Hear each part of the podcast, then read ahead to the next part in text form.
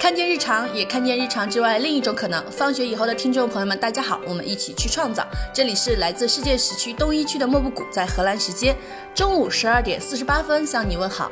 这里是来自世界时区东八区的一帆，在北京时间晚上十九点四十八分向你问好。这里是来自世界时区东八区的霸王花木兰，在上海时间晚上十九点四十八分向你问好。哎，我刚才说的是十九点还是十七点？十九点吧？哦你好在意这个时间。嗯，我们的播客的名字就叫做“放学以后 After School”。我们希望借由这档播客来和大家分享学习、工作和生活的日常，以及探索这日常之外的可能性。我们在我们的播客介绍里面是这么写的：当我们从名义上的学校毕业以后，我们进入了更加复杂的日常生活。在生活面前，我们都是始终。都是终身学习者，就是呃 lifelong learner，呃，我们要学着如何和生活交手，如何安放和成为自己。因此，这一期呢，我们终于回归到我们播客的使命，这是一个陪伴学习型的播客，来聊一聊学习，也就是我们创造的根基。我们将在这一期和大家聊一聊，就是我们是否真的有可能热爱学习，我们最有效的学习方法是什么，我们学过最神奇的内容是什么，以及我们从学习中获得的苦痛、折磨、成就、快乐，以及我们对于成为终身学习者，你是感到害怕、疲累，还是充满向往？虽然我现在的这个声音是很愉快的哈，但是这个主题上我觉得还蛮累的，因为因为我们刚开始提到了这个。呃，莫布谷刚开始提议我们要做这一期的时候，我当时内心一阵疲惫席卷而来。就是小的时候上政治课里面就有说到，我们这个二十一世纪是一个呃人才最宝贵的时代，然后我们要进入到真终身学习的时代。然后当时作为小学生的我，我就觉得很痛苦，因为我不想一直学习。然后现在呢，就是虽然我已经离开了学校，然后。也还要继续学习，但是你真的把终身学习这么长久的一个任务或者是要求，呃，甩出来的话呢，我我是第一感觉，我就觉得天哪，简直仿佛噩梦一样，因为我们好想懒散啊，悠闲，这是我当下的感受，所以所以他这个。标题里是否真的有可能热爱学习？那我现在是要打一个问号的。我自己来说，我现在我这个标题里的问号就是为你而打的。我跟你说，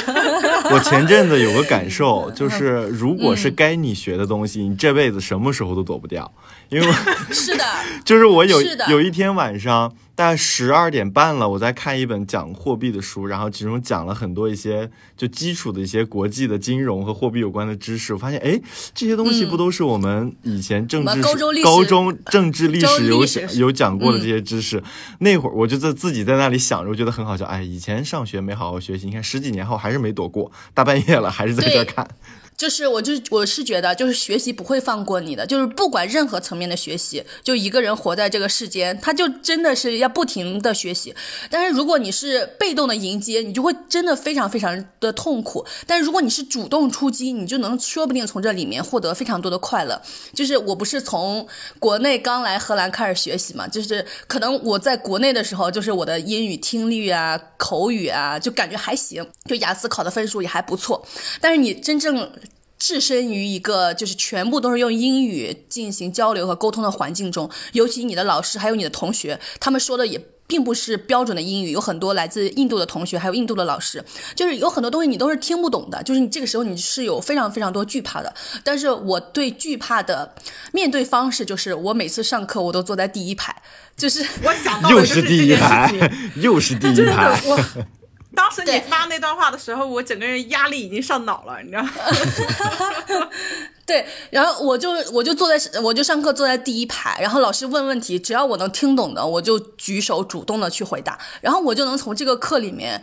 通过我自己的主动出击，获得一些很多的参与感和很多的快乐。但是如果我是那种非常非常之惧怕，我就躲在最后一排，很怕老师提问到我，我一整节课都活在惶惶的恐惧之中。那么这对于这整节课，还有这整个一两个小时的时间，对于我来，对于我的人生来说，都是极度痛苦的时间。就是我不能允许我自己面对和迎接这种痛苦，所以我就是对于这种东西一直是主动出击，我也从主动出击中获得了非常多的快乐。然后我就想到霸王花特别好笑，就是我每次提一个选题，然后霸王花就说啊这个东西怎么做呀？我不知道要说什么各种的，但是最后我们每期其实都做的挺好的。你看像母胎单身这一期，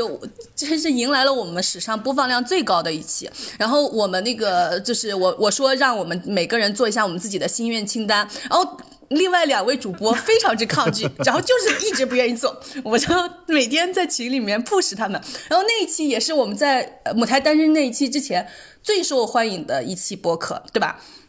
就是最后大家发现，就是如果我们真的，我跟你说，这就是学习的力量，因为 对吧？在你们看不在听友们看不见的时候，比如说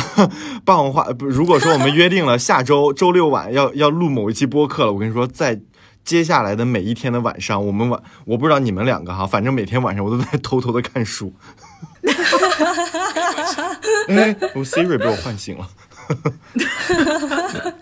然后对，前两天一帆还说来着，就是因为我们今年做播客这个事情，他就一直在看书嘛，是他过去二十七年的人生都没有看过这么多书，对不对？不要把我的年龄说出来。哦。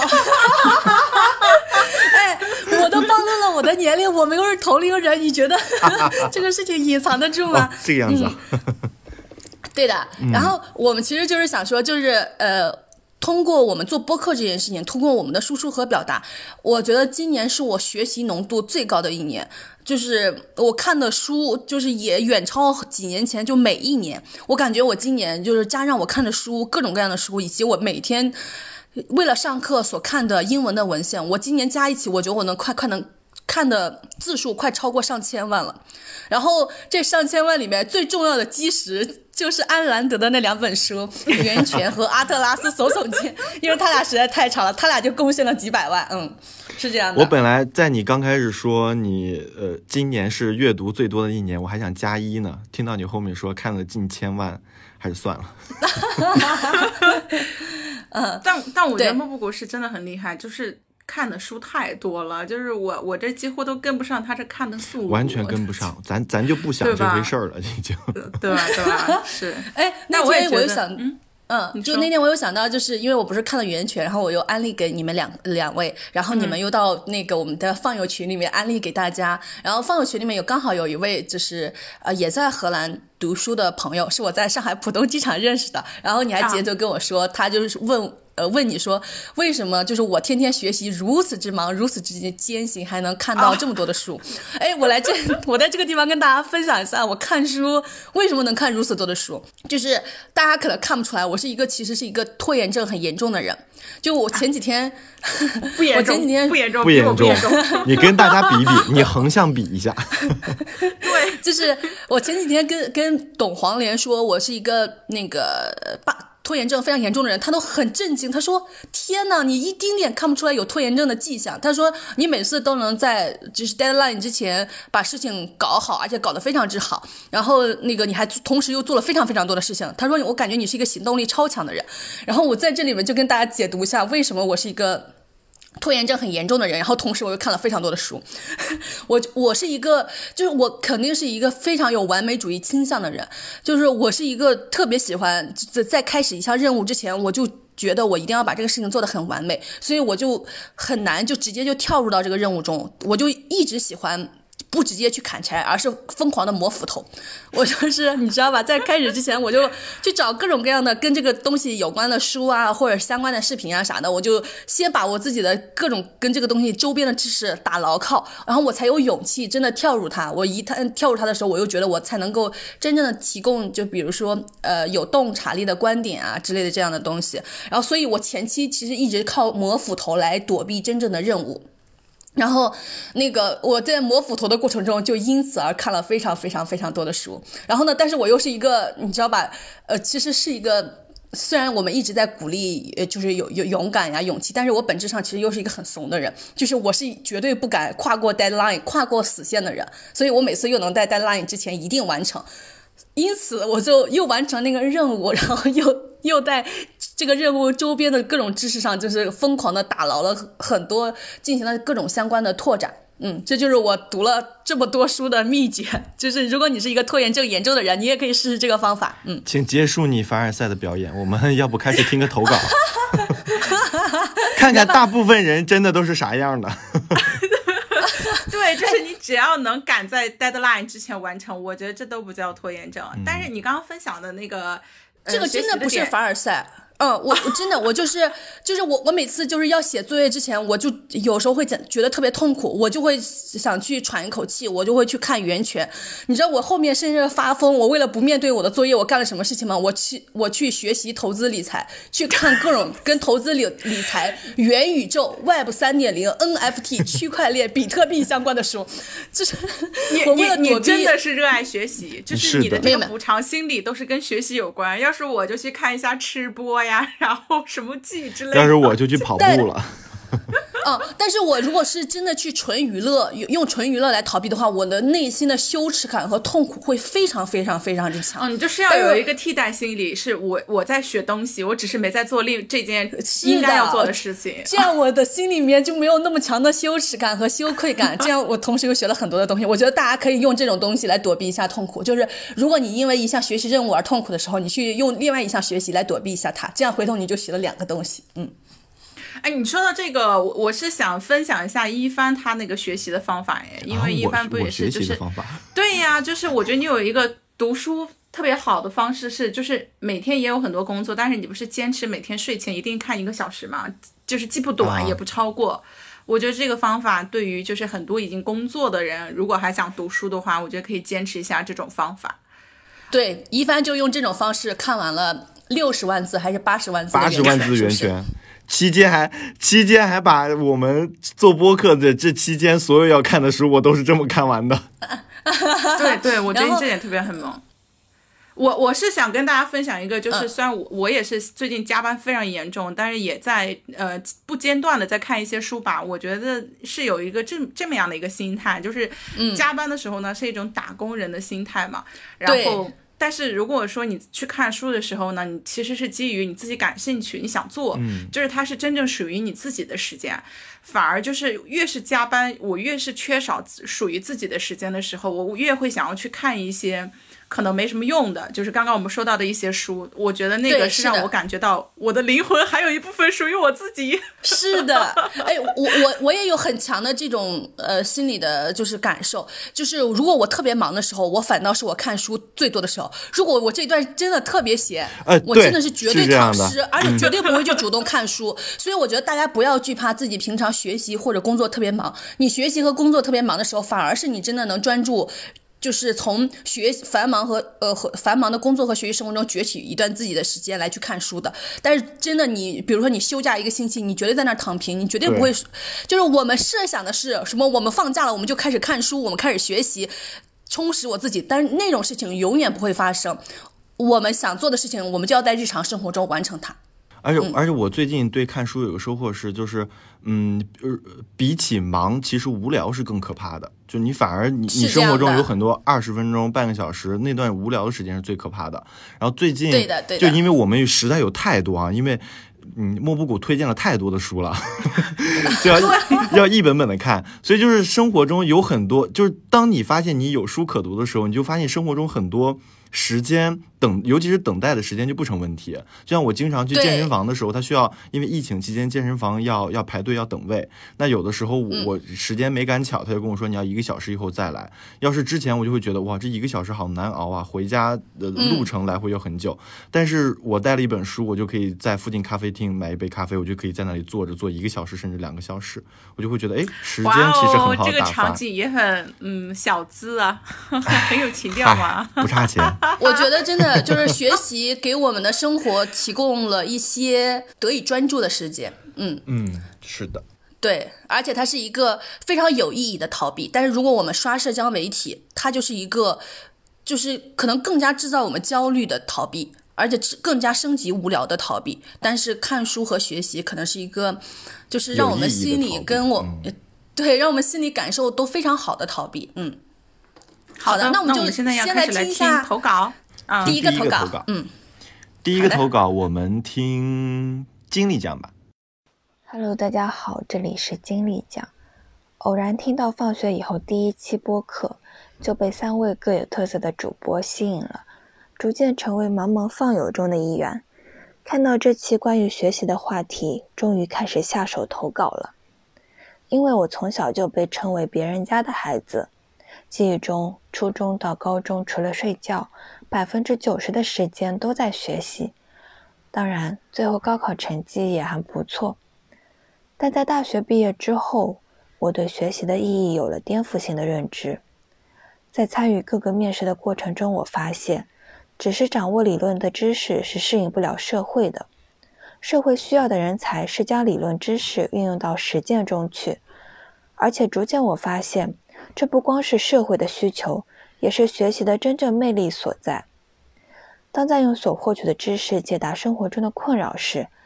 那感觉真的是绝了。且让我用“通透”一词来形容，但也无法否认，学习的过程会是枯燥的，会面临不同的知识更新换代所带来的矛盾感，一时无法理解知识的烦躁感等等。在这里，我想分享一个我个人认为十分重要的学习底层逻辑给大家，即输入和输出相结合。输入的方式，我相信大家都没有问题。我每天都有大量的信息输入，但似乎很多人都会忽略输出的力量。如果我将输入比喻为被动或半被动的吸收知识，那么输出就是主动的内化知识，使之成为自己思维的一部分。输出的方式有很多，可以与他人分享所学。如果周围没有人，就自己和自己讲，或者自己画思维导图。以上就是我简短的分享，第一次投稿，希望主播们能 pick 我啦。好的，好的，非常之不错。为什么我们会选择它呢？因为我在我自己提纲里面写下的学习方法和它一模一样。输出，我们就可以，对，我们就可以就他的来正好展开讲一讲我们的。但是首先我非常感谢他，是因为他是听了我们第一期播客就喜欢上我们的人。我觉得，哎，你怎么知道他是听第一期的呀？他刚刚说了，他说这句话了吗？哎，你要不重新播放一下？你要不重新播放一下？别，我我别我别误解了他的意思。等一下，我听一听啊。Hello，大家好，这里是经理讲。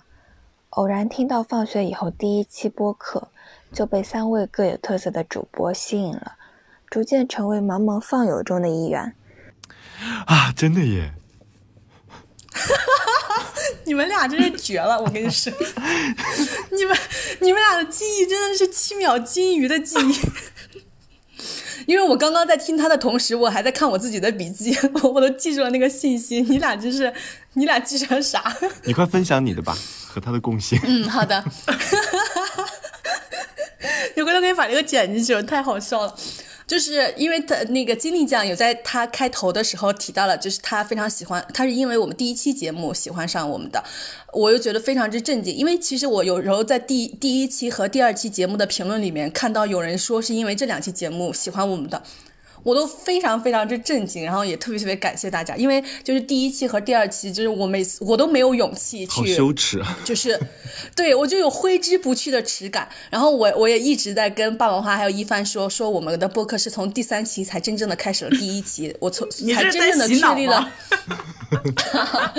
才真正的确立了我们的风格，我们的节奏啊。但是你们也不得不承认是吧？我们第三期我们播客才进开始进入正轨，对吧？我第一期。和第二期找到适合我们的内容方向。对，而第一期和第二期就是我们都处于一种，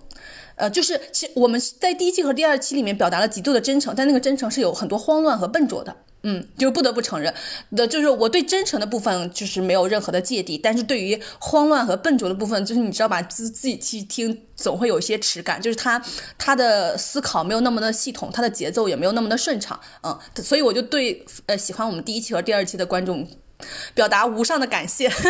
就你愿呃 感谢大家愿意喜欢非常笨拙、非常慌乱的我们。嗯，讲到经历这样的内容，我我就想说，就是呃输出和内化可能是我就是从小到大就是进行学习最重要的法宝。呃，就是我我因为我我就是来到荷兰之后，因为要就是开学第一周，在我啥还没学的时候，我就要开始写论文了。就是我当时。极度慌乱，然后我就找到一本书叫呃卡片笔记写作法，叫 How to Take Smart Notes。我看的是那个英文版本的。然后我我看到你这个书的时候，我就非常之震惊，因为他说的方法全是我从小到大一直用用到的方法。嗯，我先就是简介一下这本书。这本书就是是德国的社会学家卢曼，然后他利用他自己发明的这套方法，他从一个公务员成为了一个社会学的大学教授。著书五十八本，然后开创了很多改变社会学领域的理论，且不感到痛苦。你知道，就是我平常写个一千两千字的英文论文，我都想死，你知道吗？他著书五十八本，在他人生中后段哦，从一个公务员直接变成了大学教授，写的还是是就是这种最难的社会学的书。你知道，因为你做理工科吧，你你倒腾实验，你最后出来结果你就。比较好做啊，用我简单的大脑，我就说推进一下这这种的设想。但是社会学是真的就需要你有非常多的观察、吸收、洞见，就是你你你你就是是一个非常从零到一，而且非极度需要你输出和表达的东西。我我就觉得他非常之厉害。然后他最重要的办法就是记笔记。然后他在这里面提出了一个非常非常重要的观点，就是记笔记其实不是思考的工具，它恰恰就是思考的过程。就是我们在上课的时候听老师讲的各种各样的东西，我们在记笔记的时候，绝对不是把老师说的东西直接记了下来。但是我发现，其实绝大部分人就是在做这件事情。我高中就是这样的。对，老师在黑板上写了什么，他在那个自己的笔记本上抄写下了什么。但是我我我好像我就我从来都不是这样的，就是老师在上课的时候讲了什么，然后我想哦，他原来是这个意思，然后我会把我自己理解的意思记下来，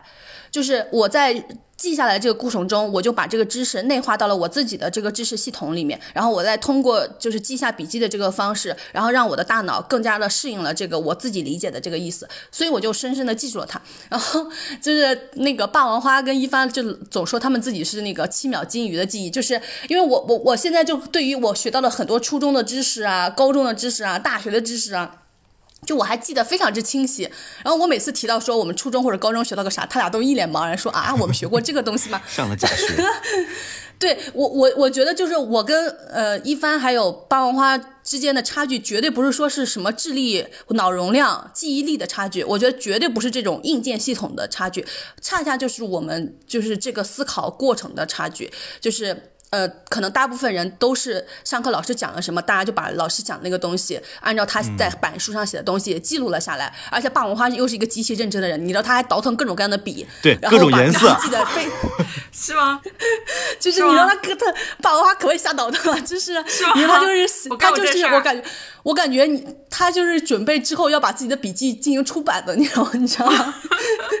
就是。就倒腾各种颜色的笔，然后找那种精美的笔记本，然后把这些东西全部给记录下来。然后就是我们每次下课都会有同学来记，呃，来借我们的笔记，会借我的，也会借霸王花的。我就觉得就是借这种两这两种笔记，其实最后得到的结果也是不一样的。就是霸王花的笔记是一个，就是把老师的笔记更加完美，就是给它精美版，你知道吧？用各种不同的颜色给它。因为有时候老师在黑板上写的，其实没有霸王花。梳理的好，呃，对，但是对，但是我我这个版本呢，就是全是我自己理解的东西。然后我后来我后来发现，就是我就是我始终坚信的一句话，就是其实输出是最好的输入，就是你去表达，你你有你带着输出的目的去学习的过程，呃。这这种过程其实是学习效率最高的一种方法。然后我就后后来我又想起来，就是我上大学经济学课上我学的沉没成本和承诺升级的理论，就是我我可能一辈子我都会记住它。还有关于机会成本的理论，我一辈子都会记住它，是因为老师在讲的时候，我已经用我自己的。个人的就是现实生活，我用我自己个人现实生活中的例子，哦，我理解了他，哦，原来是这样的意思。然后下课的时候，同学来问我这几个词到底是什么意思的时候，我就会用我自己个人生活，或者是用他们的恋爱生活来给他们举例子。就是我我我这我在这里用沉默成本和承承诺升级来给大家举一下例子，他就是这样的。就比如说有一个女同学，她可能正在恋爱关系中，然后她来问我这个问题，我就会拿她的恋爱生活给她举例子。但是这里面听着有点不太好啊，就是我是说，就比如说你跟一个渣男呃谈恋爱了，就是当时社会的 stereotype 是这样的，就是你跟他在一起，呃，比如说三五年，你跟他一起浪费了三五年的成青春，这个就是 so called 沉默成本。但是有很多女性她就会在这种。在这种呃社会的规训下，就觉得我天，我不能把这个我三五年的青春把它变成呃沉没成本啊！我必须跟这个人开花结果，一直在一起，我这三五年的青春才不算浪费。所以很多人就继续选择跟这个渣男在一起。那这个东西就叫做承诺升级，就我依然在这一个很很糟糕的东西事事情上，再继续的投入时间、金钱，希望他能换来好的结果。嗯，所以就是我，因为我跟给朋同学讲了一个这样的例子，就是我也更深的记住了他，他也更深的记记住了他。嗯，我就觉得这是一个非常非常之好的学习方法。嗯，然后我来到这荷兰学习以后，是的，对我，因为我们就是每周要读巨多的文献，就真的读不过来。然后我就成立了一个互助学习小组，就是我们把文献分成。我把文献分成三部分，然后找了另外两个同学，我们三个人各读三分之一，然后在周五的时候开一个 Zoom 视频会议，然后我们分别把我们自己。读到的东西讲给对方听，这样就是如果你真的能把你读到的东西讲给对方听，说明你真的是很深的理解了这篇文献，不然你根本说不出来啥的，你只能读文献的内容。但是我们呃，我们读的是英文文献，我们要用中文去表达。你真的如果能用中文说给你的同学听，那就说明你真的理解了这篇文献。这样我们三个人就是每个人都不用读那三分之二的文献，但又了解了那三分之二文献的内容，然后又更深的理解了自己读的这篇文献的内容，这就是一个非常非常之好的学习方法。然后我们做播客也是。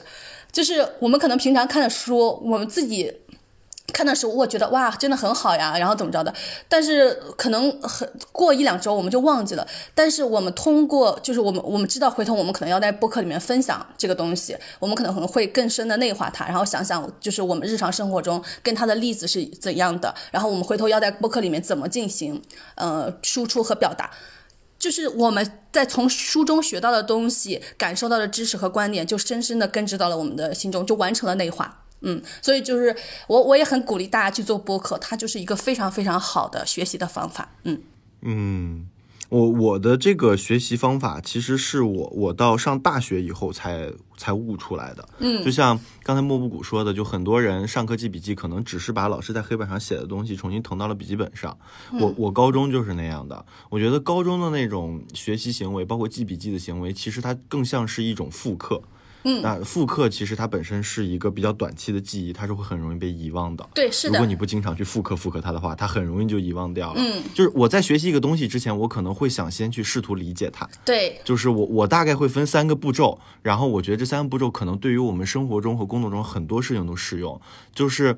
就是这个东西，首先它是怎么来的？嗯，它就对应的是背景是什么？然后其次这个东西是干嘛的？就是它的应用场景是什么？嗯，然后第三个就是才是它本身。它的定义是什么呀？它的意义是什么呀？包括和它相关联的知识是什么呀？嗯，多往前想一点，然后再把它想得更宽一点，然后这个知识你再去吸收起来，其实就会就更轻松一些，更简单一些。嗯，就是你在理解的基础上去掌握它，就不用死记硬背了。对，就我当时。我当时去背那个艺术史论的时候，我觉得好难背啊！这个这个时代的画家为什么会呈现出这样的风格？小说家为什么是这样的风格？但是当你去了解那个时代的历史，你就会发现，哦，原来在这样的时代下，然后这些人写出这样的东西和画出这样的作品啊，是有一定的时代背景的。嗯，啊，对，就是。类类似这种吧，我会觉得，呃，理解就是现在我也是做一件事情之前，我可能会想先先试图去理解一下它，而不着急去去上来就去看它的定义呀，去看它的意义呀这些。对，因为一帆其实所说的理解就是内化它，就是如何你用自己对用你用你自己的认知系统和消化系统来消解这一套知识，去内化它。对对对，是的，是的。然后我觉得就是你首先内化了它，然后其次我觉得笔记真的是一个非常重要的东西，就是呃笔记笔记的过程中，其实就是审视你自己是否真的理解了它。有时候你自己大脑中觉得我理解了，但是你自己写下来的时候，其实又并没有。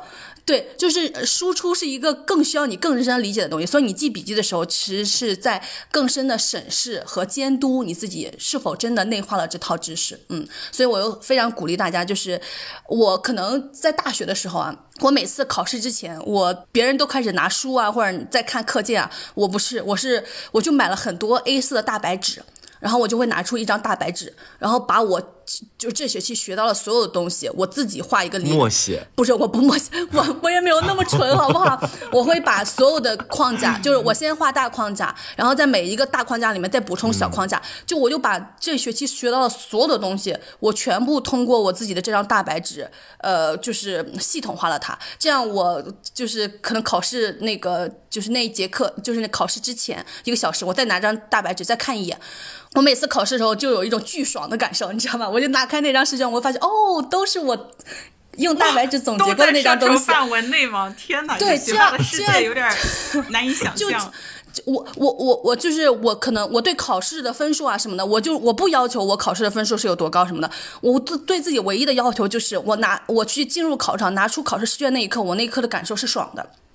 我就我我 这才叫押题呀，全押中。不是，我没有我没有押任何的题，但是我又把我这学期所学到的所有的东西，我就。通过记笔记，就是我再用我自己的笔记再系把它系统化一遍，然后我看看我是不是能更深的理解它。然后就正好，就是我每次到学习期末就会有很多同学来问我问题，然后我又通过跟他们讲解的方式再确认一下我自己是否真正的深深的理解了它。对，然后我就通过这样的方式把这学期所有的知识给系统的学完。然后最后呢，因为看到那个试卷是爽的，最后的分数呢也会不错。嗯。哇塞！刚刚刚刚你说那个讲课的时候，就让我想到我那个上大学考试之前的时候，也是会以给大家讲解的方式，然后帮助大家一起来复习考试。就让我是的，因为我刚刚也特别想分享的一个点，就是莫布谷有说，就是他是用那个 A4 纸把那个知识点都写下来，就是一个很系统化的。我觉得学习建构一个体系是一个特别重要的一个学习方法。就刚刚金丽酱也讲到，就是他用思维导图。我现在工作当中呢，就是在学习一些知识的时候，我。我会用思维导图去把这个框架给建立下来，这样的话呢，再去填充。这样的话，我们可以就是记住树干儿，然后具体的每一个树叶上面有什么东西的话呢，我们再补充进去。然后再回到大学学习的时候呢，我想起了我们当时学民法课，就是民法的老师每一节课都在不知道在扯些什么东西，就没怎么讲正经的。我就基本上从回头你民法老师听这个播客怎么办？那他可以反思一下。对，我上大学的时候就有意见了。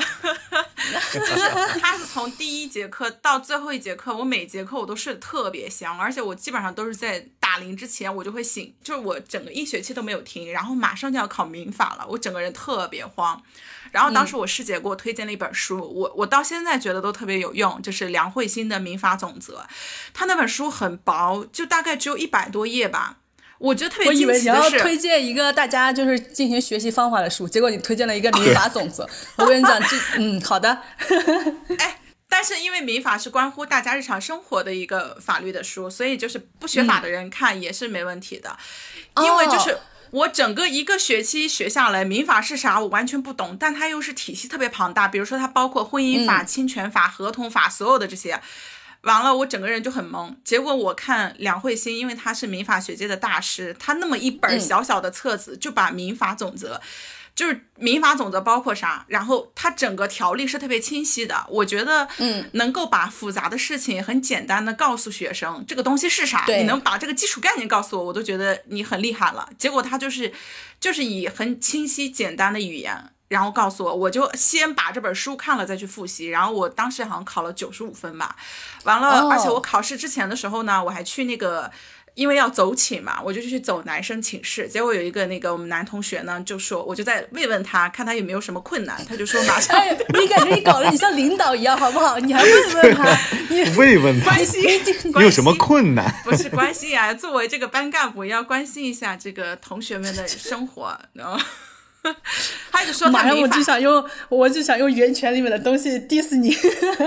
那是那是当时嘛，当时作为这个班干部的这个责任心太强了。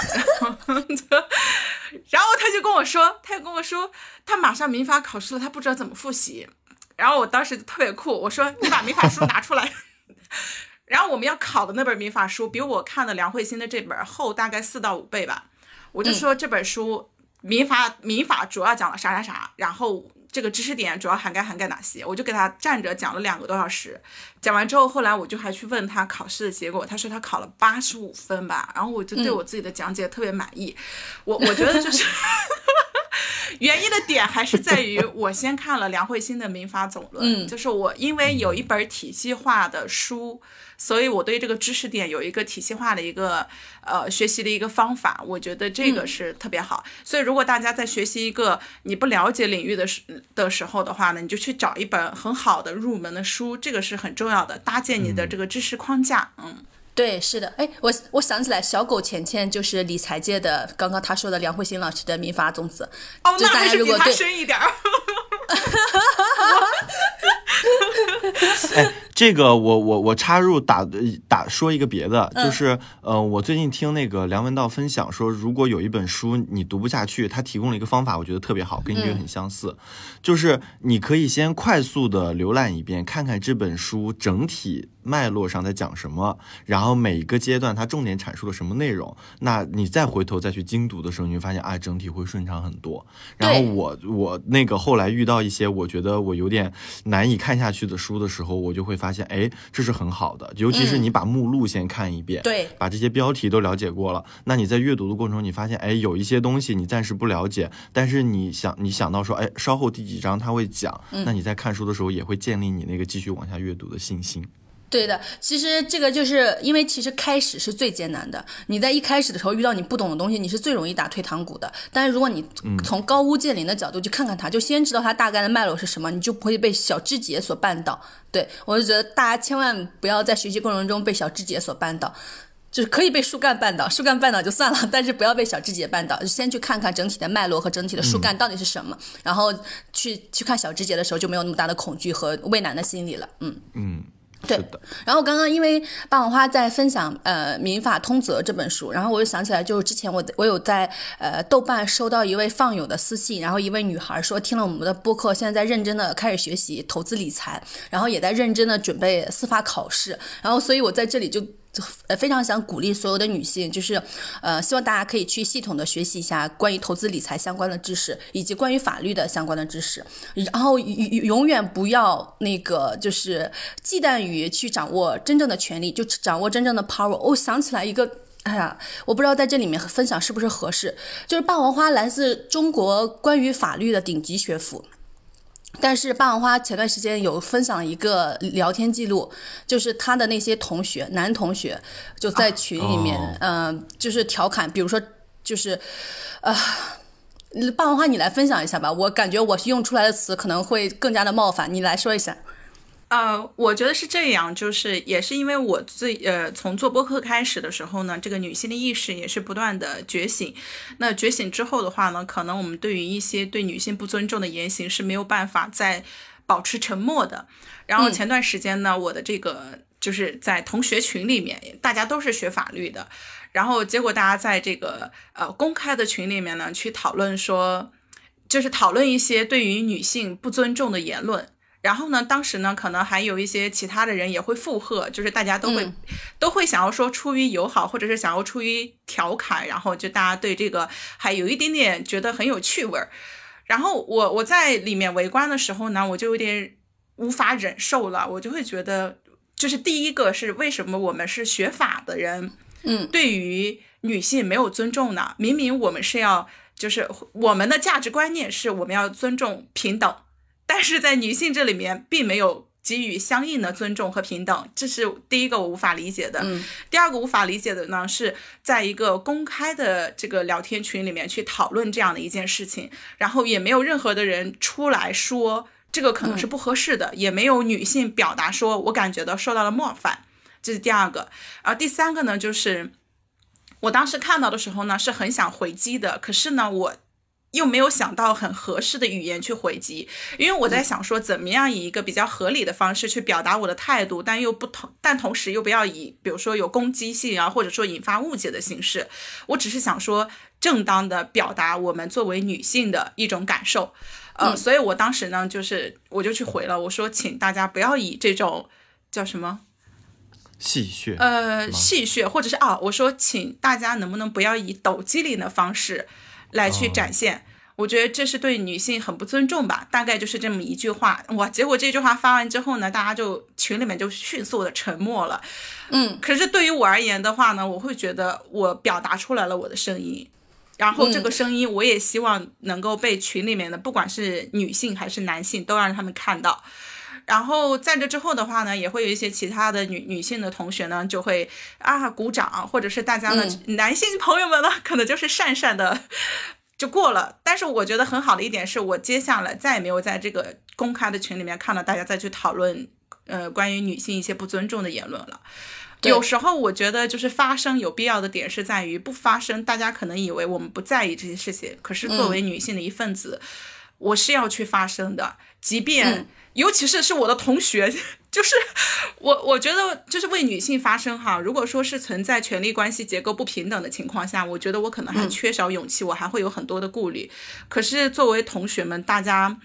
都有学习过共同的这个相关的知识，然后也是同年龄段的，我就会更觉得应该要去表达出自己的想法，就大胆说出你的想法，不要去介意别人怎么去看，这个是让我觉得特特别特别重要的一点吧。我先介绍一下具体的吧，因为我刚刚不知道如何说这件事情会显得不那么冒犯，因为他们在群里面，呃，那个那几个男生在群里面聊的是关于多少钱一晚上的这种相关的事情。就是类似找小姐或者找工性工作者的这种事情，但是调侃的又是自己的同伴，然后我我感受到巨大的恐惧和恶心的点是这样的，就是霸王花和他的同学们是来自于中国法学的最高学府，就是是这样的一群人进入到了中国的司法、立法各种的这种最根本的体系中，就是如果是这样的男性去掌握了司法权还有立法权，你你觉得？他们会保护女性合合法且平等的权益吗？这个哇，这个越想确实是很危险的。我绝不相信把女性的身体在群里面公然的开玩笑的这些人会去维护法律的尊严，会去维护女性的尊严，就是我绝对不相信这一点。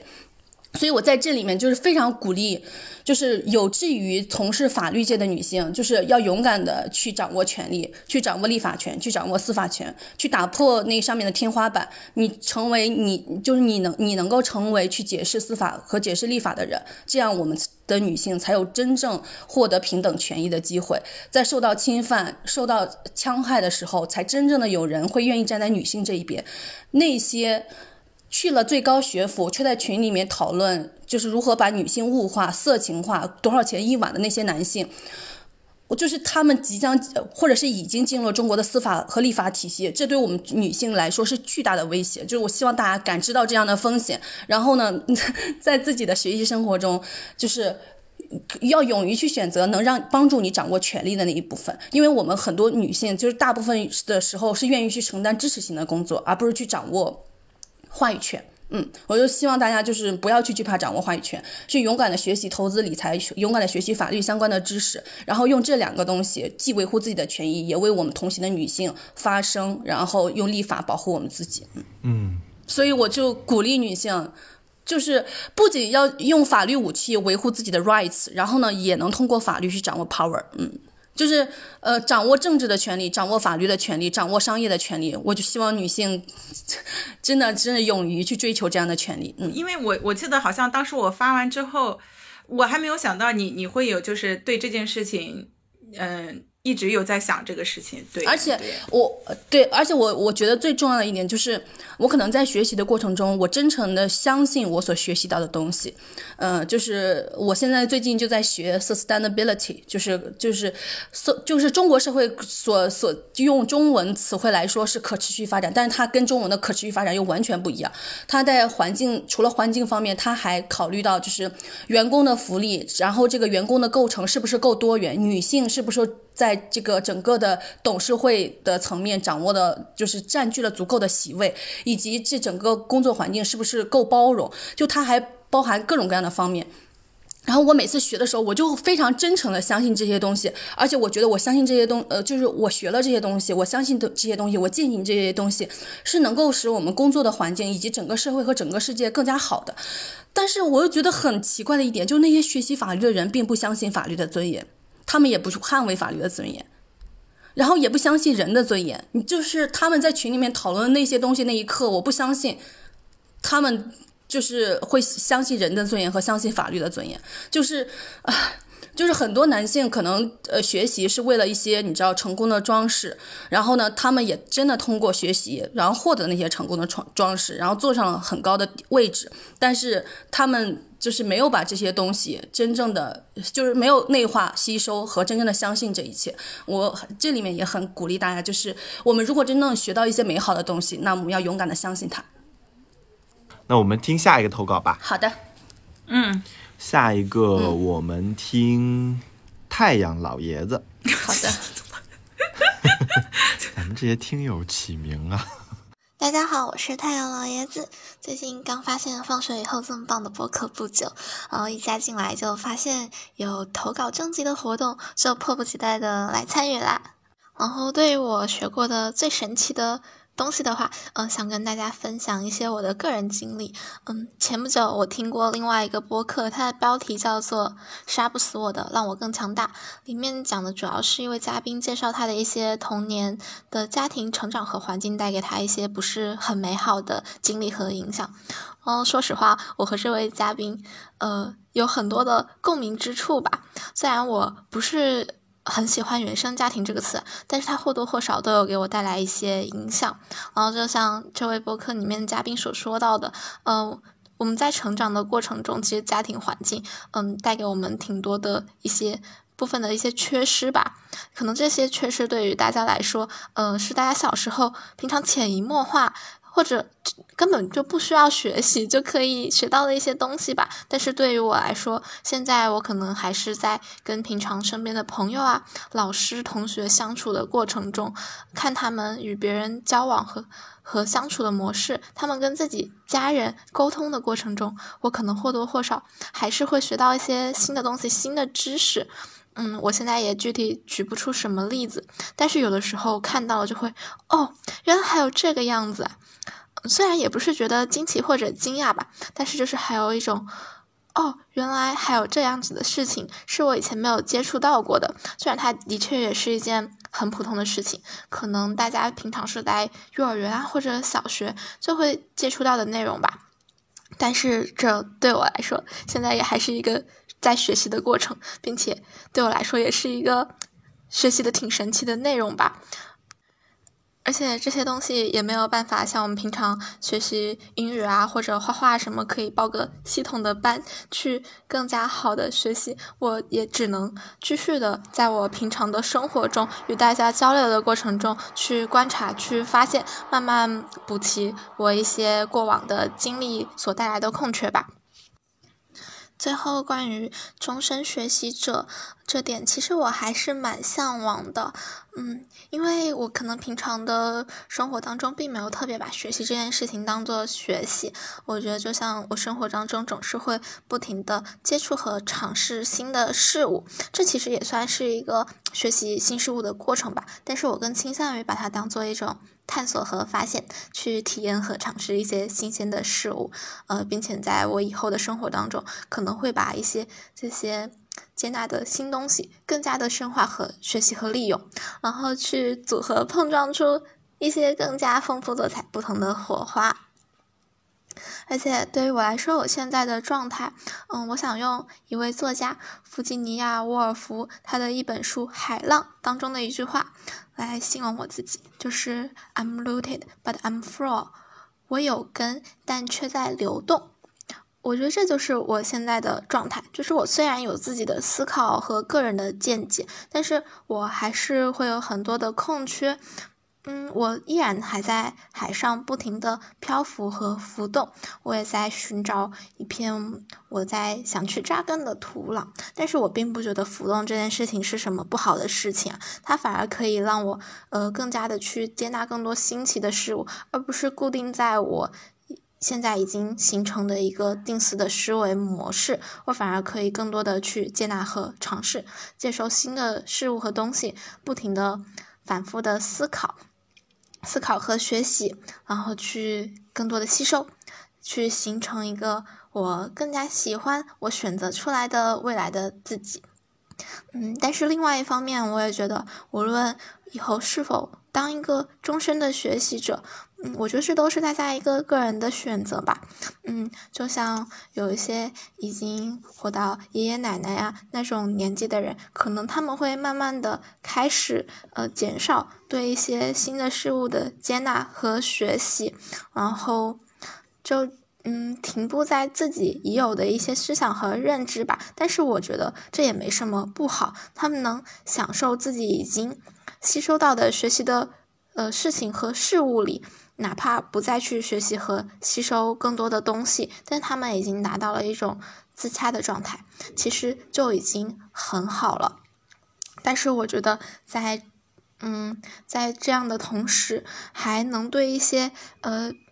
别的年轻人的新的思考呀、思想的浪潮，能保以一种尊重的态度就很好了。就是你可以不认同、不接受，但是对于一些新鲜的事物，你还是尊重他人的想法，也尊重自己的想法。我觉得这样就已经很棒了。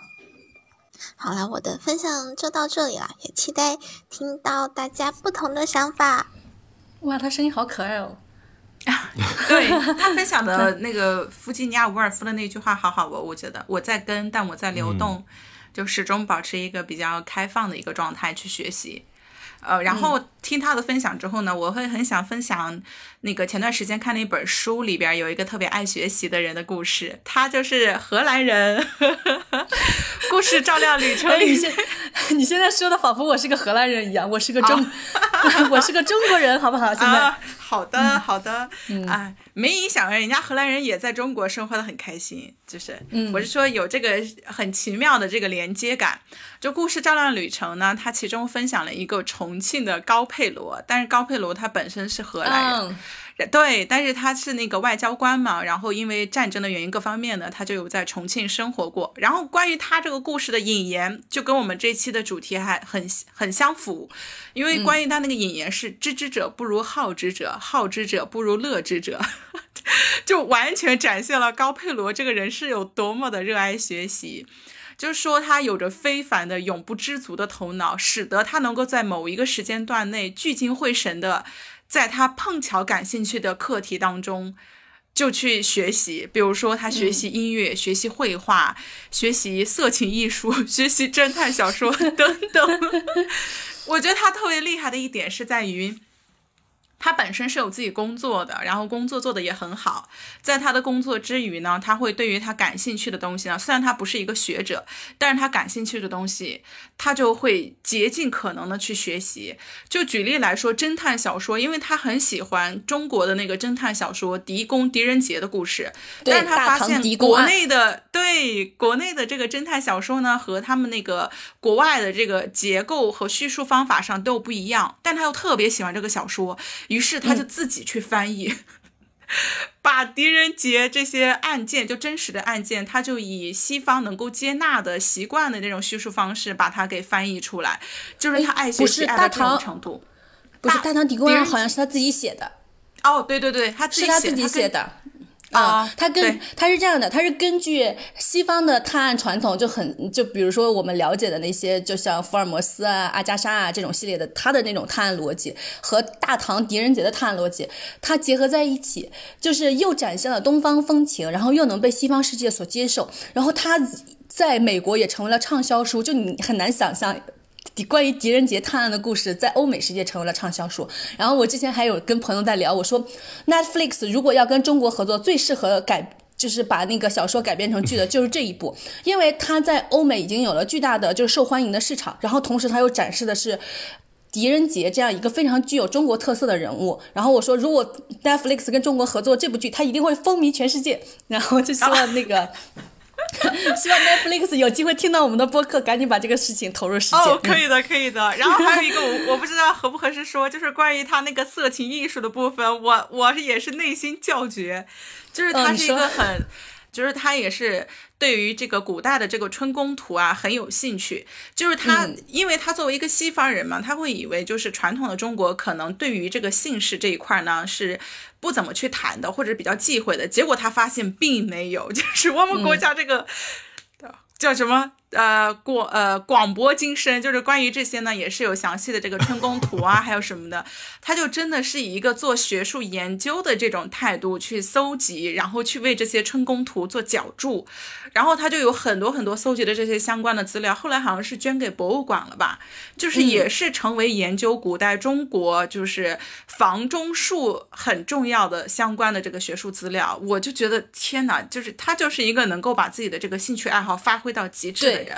而且他还养了一只宠物，很神奇，养了一只宠物是长臂猿猴，就是对重庆的那有首诗叫做那个李白的那首诗叫什么？两岸两岸猿声啼不住，啼不住，轻舟已过万重山。对，所以这个早发白帝城，朝辞云帝彩云间。学霸学霸江陵一日还。没事，你是要接龙吗？没有，就是，所以他这个长，他当时呢，就是在重重庆嘛，他有养这个长臂猿猴，然后呢，他还就因为也很喜欢这个宠物，他就用文言文，啊，注意啊用文言文写了《长臂猿猴考》。就是对于这一类生物的它的生活习性啊，各方面的做了细致的研究，我就觉得他这个就是很好的回应到了，就是如果我们是成为一个终身的学习者，那不如做到乐之者，以终身学习为乐。嗯嗯，就是我们这里面提到终身学习者，我觉得是有两两方面的驱动力的，一方面是你不得不。因为这就是一个 你知道瞬息万变的时代，你没有办法，你就不得不。然后呢，在这个不得不的过程中，我们到底是被动的还是主动的？它是能获得不同的心理体验的。如果我们是主动的，我们能获得一些快乐；但如果我们一直是被动的，我们获得的只有痛苦。所以我在这里面建议大家是成成为一个主动的终身学习者，因为他没有办法，你就不得不这样了。然后。另外就是刚刚呃那个霸王花提到的，我就觉得就是好奇心是驱动我们成为终心终身学习者最重要的因素，就是我们对这个世界的好奇，我们对他人的好奇，呃，对一些知识的好奇，可能就是除了人际关系以外，可能是。就我们跟世界能产生最深的羁绊了，呃，就是之前我们一直在讨论，我们每个人都要找到自己的 passion 和 mission 嘛，就找到自己的激情和使命所在。然后我这一年来就一直考虑，就是我自己的激情和使命到底是什么？因为我是一个，我就是我发现有很多人，他们可能比如说对游戏会容易上瘾啊，或者就是对很多东西就有有容易有容易上瘾的东西，但是我发现我对我对任何东西都没有上瘾的感觉。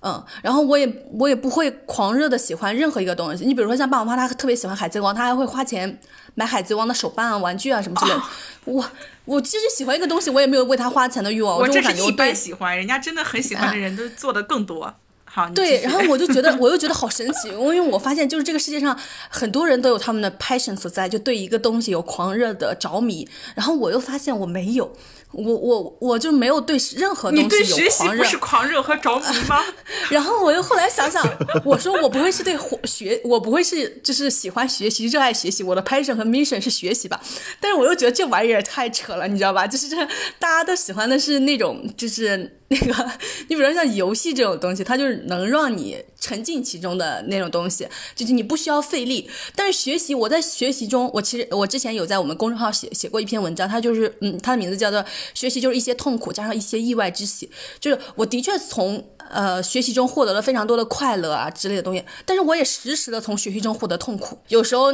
他那个学习的内容其实是非常艰难的，尤其我现在是用另外一种语言来学习的，就是我每周可能要读一两百页的英文的文献，然后他们还是用很高深的，比如说社会学的理论，用统计学的方法、量化的方法。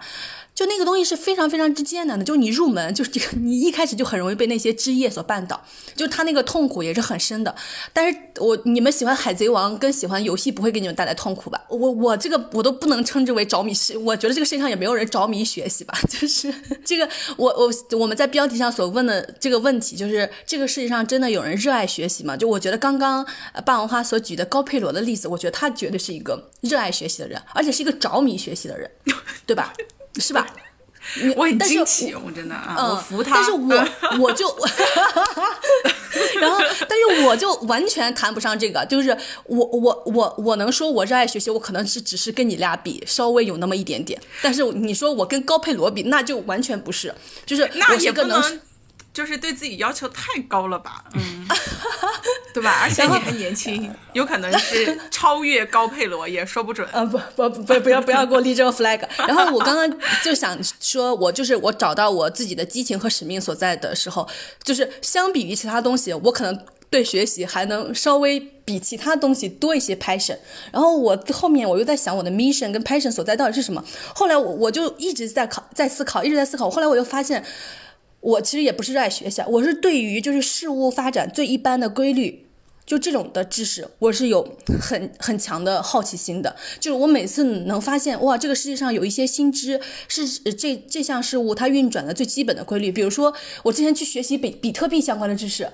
然后才发现，哇，它是一个如此精妙的系统。我就我天，我又能获得巨大的快乐。我就觉得，我天，原来这个世界是这样运行的。然后，原来一个崭新的世界可以。这样被构建，然后我之前学习投资理财的知识也是这样的，就是哦，原来整个经济世界、金融世界是这么运行的，就是我是对事物发展最一般的规律是非常感兴趣的，我觉得这个可能是我的 passion 和 mission 所在。但是你刚刚因为把我话举了高佩罗的例子呢，我又你知道吧，非常之汗颜，就是完全是自愧不如的状态。没有没有没有。对，然后我们我只是展现了一下我阅读成果，你知道？啊，然后一会儿我们会在我们那个下一期播客里面重点聊一下这本书。就这本书是我在上海一个机缘巧合情况下看到的，叫《故事照样旅程》。我觉得，对我觉得它非常之不错。一会儿我们会对这本书展开讲讲。嗯，然后我在这里面，我们就是想讨论一下关于学习的感受。呃，就是呃，它就不像是游戏那种东西，只给你快乐不给你痛。但是我其实觉得游戏带给人的痛苦也是非常之大的。就它那种痛苦是隐性的，就是你打完游戏之后，你会获得巨大的空虚。对，然后它对你人际关系的影响，对你整个认知世界的影响也是非常之大。就它的痛苦，它不像学习这种，学习这种痛苦你克服了之后，你能获得非常多好的东西。但是我觉得游戏啊这种东西，它是一个顺流而下的东西。但是学习，我觉得以以游戏为职业的人可能就痛苦小一点。呃，把爱好当做职业的人痛苦也是非常之多的。是啊，就他可能不是那个学习方面的痛苦吧？因为我觉得他把，我觉得把那个游戏当做职业的人，跟我在学习上遇到的痛苦就是很像的了。啊，对对，就是这种就是大家都是要要往逆流而上了，就是你逆流的过程中有非常之之大的痛苦，但是你你上到就是你跟浪搏击之后，你最后战胜了那个地方，你会非常非常非常之快乐。嗯嗯，但是可能日常打游戏，就是我觉得是一个非常顺流而下的，就是它不需要你在过程中就克服巨大的痛苦，所以你从结果中也没有感受到特别多的欣喜和快乐。过程中可能会有一些欣喜和快乐。嗯，就是做专业学习的时候，就是比如说工作以后读专业的书比较少的原因，跟这个学习的痛苦也是相关性的，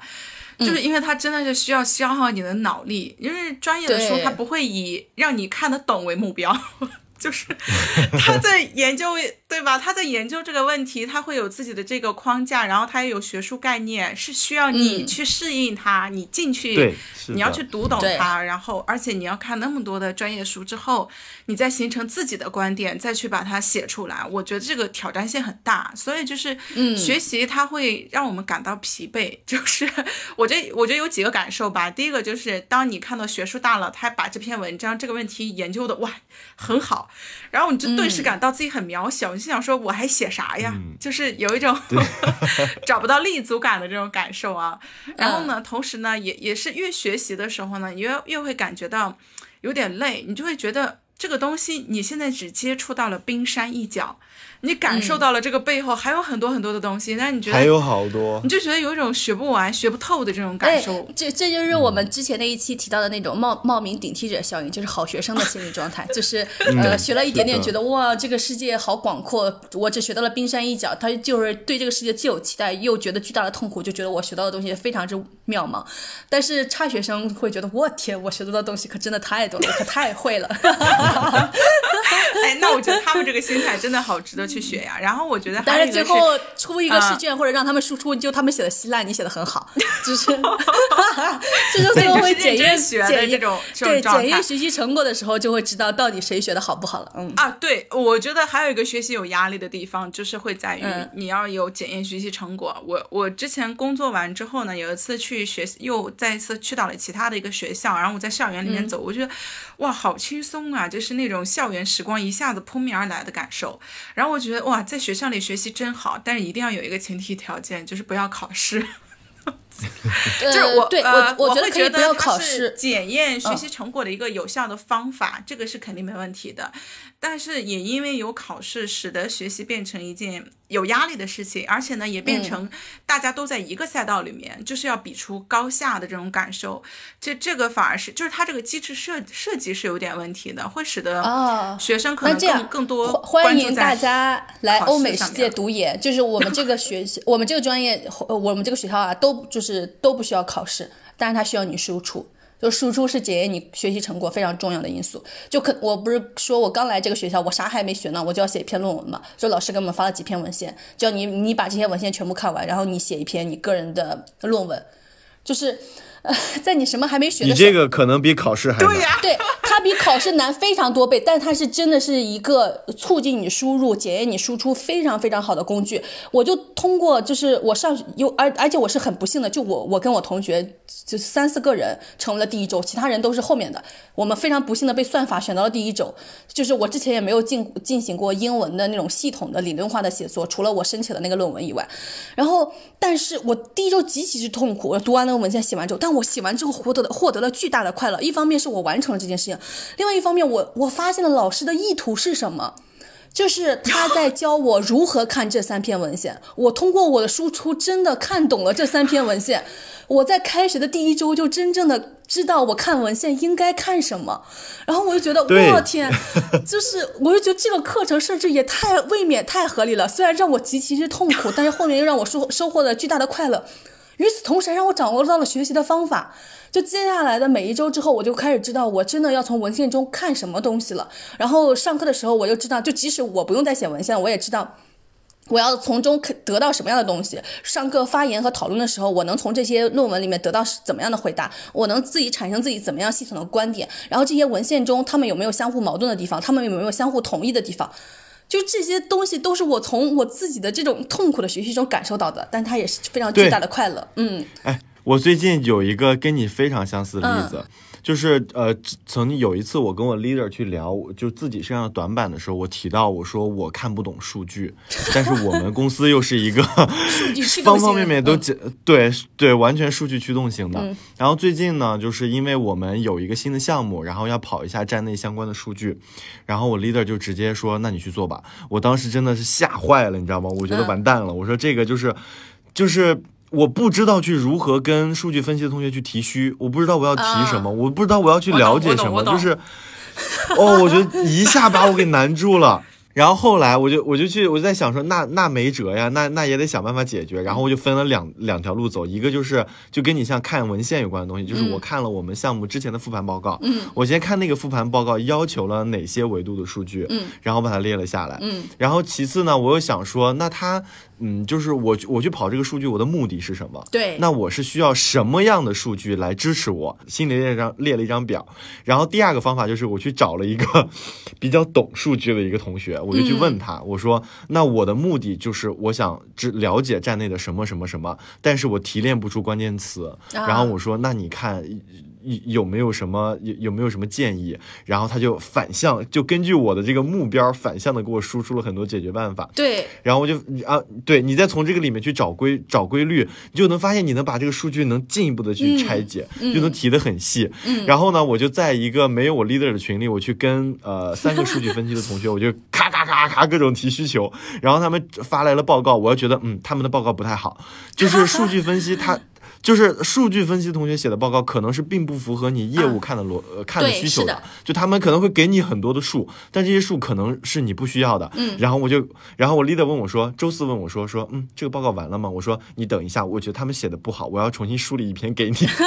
然后，然后我就用我自己的逻辑梳理一篇给他，我就想说死就死，往群里一丢，我就艾特他，我说你看看还有没有什么补充。然后这个艾特完了之后，哎，没有补充，我就心里觉得嗯，开心。对，就是这样的。就是对于一个你自己未知的东西，如果你真的能通过自己去啃下来，然后又掌握到了学习方法，我觉得那个是对你自己的个人的自信心、自豪感，还有你对你未来的恐惧，都是一个非常非常好的培育。就你。接下来再接到类似的任务的时候，你就知道它的大概路径是怎么样的，然后你也相信自己能完成它，你又成为了一个更加自信的人。天哪，我我我干过一番这种事儿哎，就是干完很有成就感，然后希望不要有第二次哎。啊，真的吗？啊，真的，这 完全写一个数据分析的报告。嗯，对，就因为我们不是每周每周都要读文献嘛，然后我又读文献的时候，我有些我经常会被我们的文献感动到，就是我觉得想起你上次，在群里面有分享，嗯。你分享那两段话，但我好像都还没有特别去看懂。你再说一说，嗯嗯，就是让你特别感动的那个点，你们老师写的那一段话。哦，没有，就是我之前就读到，就是因为我们是学跟传媒还有商业相关的，然后会了解到这个世界很多经济模式还有科技模式的变迁嘛。就现在全球，呃，非常流行的一个就是 gig economy，就零工经济。然后，呃，就是其实像我们国内的美团呀的这些外卖员，他们其实就相当于是一种形式的美团那个零工经济。然后，在我一开始接触“零工经济”这个词的时候，我就觉得哇，是 freelancer，是自由职业者，我们终于从我们就是把我们每天绑架在办公室里面这种模式解脱出来了。我们每一个人都能更拥有更加自由的时间，想接自己想接的活儿啊之类的。然后我就觉得哇，gig economy 真是一个非常好的前景。直到我读了那篇文献，我才知道我我的天，就是。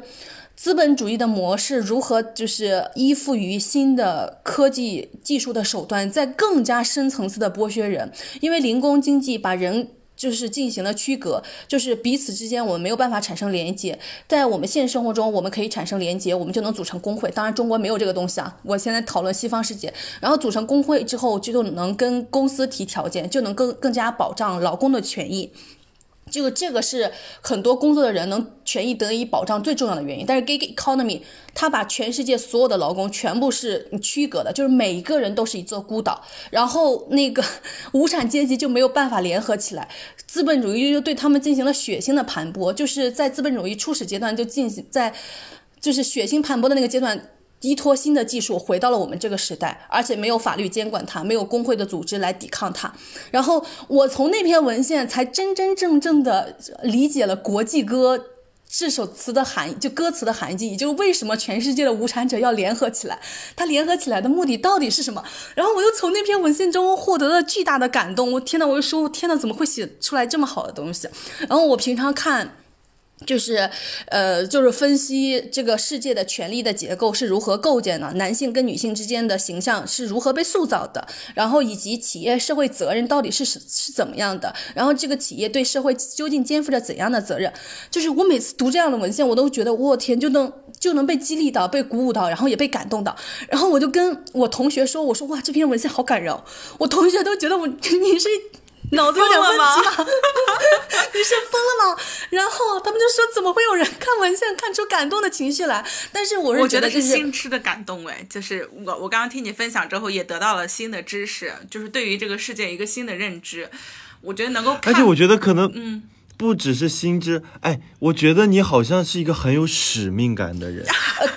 就是把人类的命运都背负在自己的肩膀上，呃对就是然后看到了类似的东西，哇，这种感觉，对，就是我，我时时的能都能从文献中获得巨大的感动，就是我从文献中能看到，就是这个世界上真的有人在关心人类，关心每一个个体，关心每一座孤岛。我觉得我天也太感动了，但是就是我同我每次说，我看到一个好感动的文献，我同学都说你 你是就觉得我脑子是不是有点毛病？呃，黑人问号脸，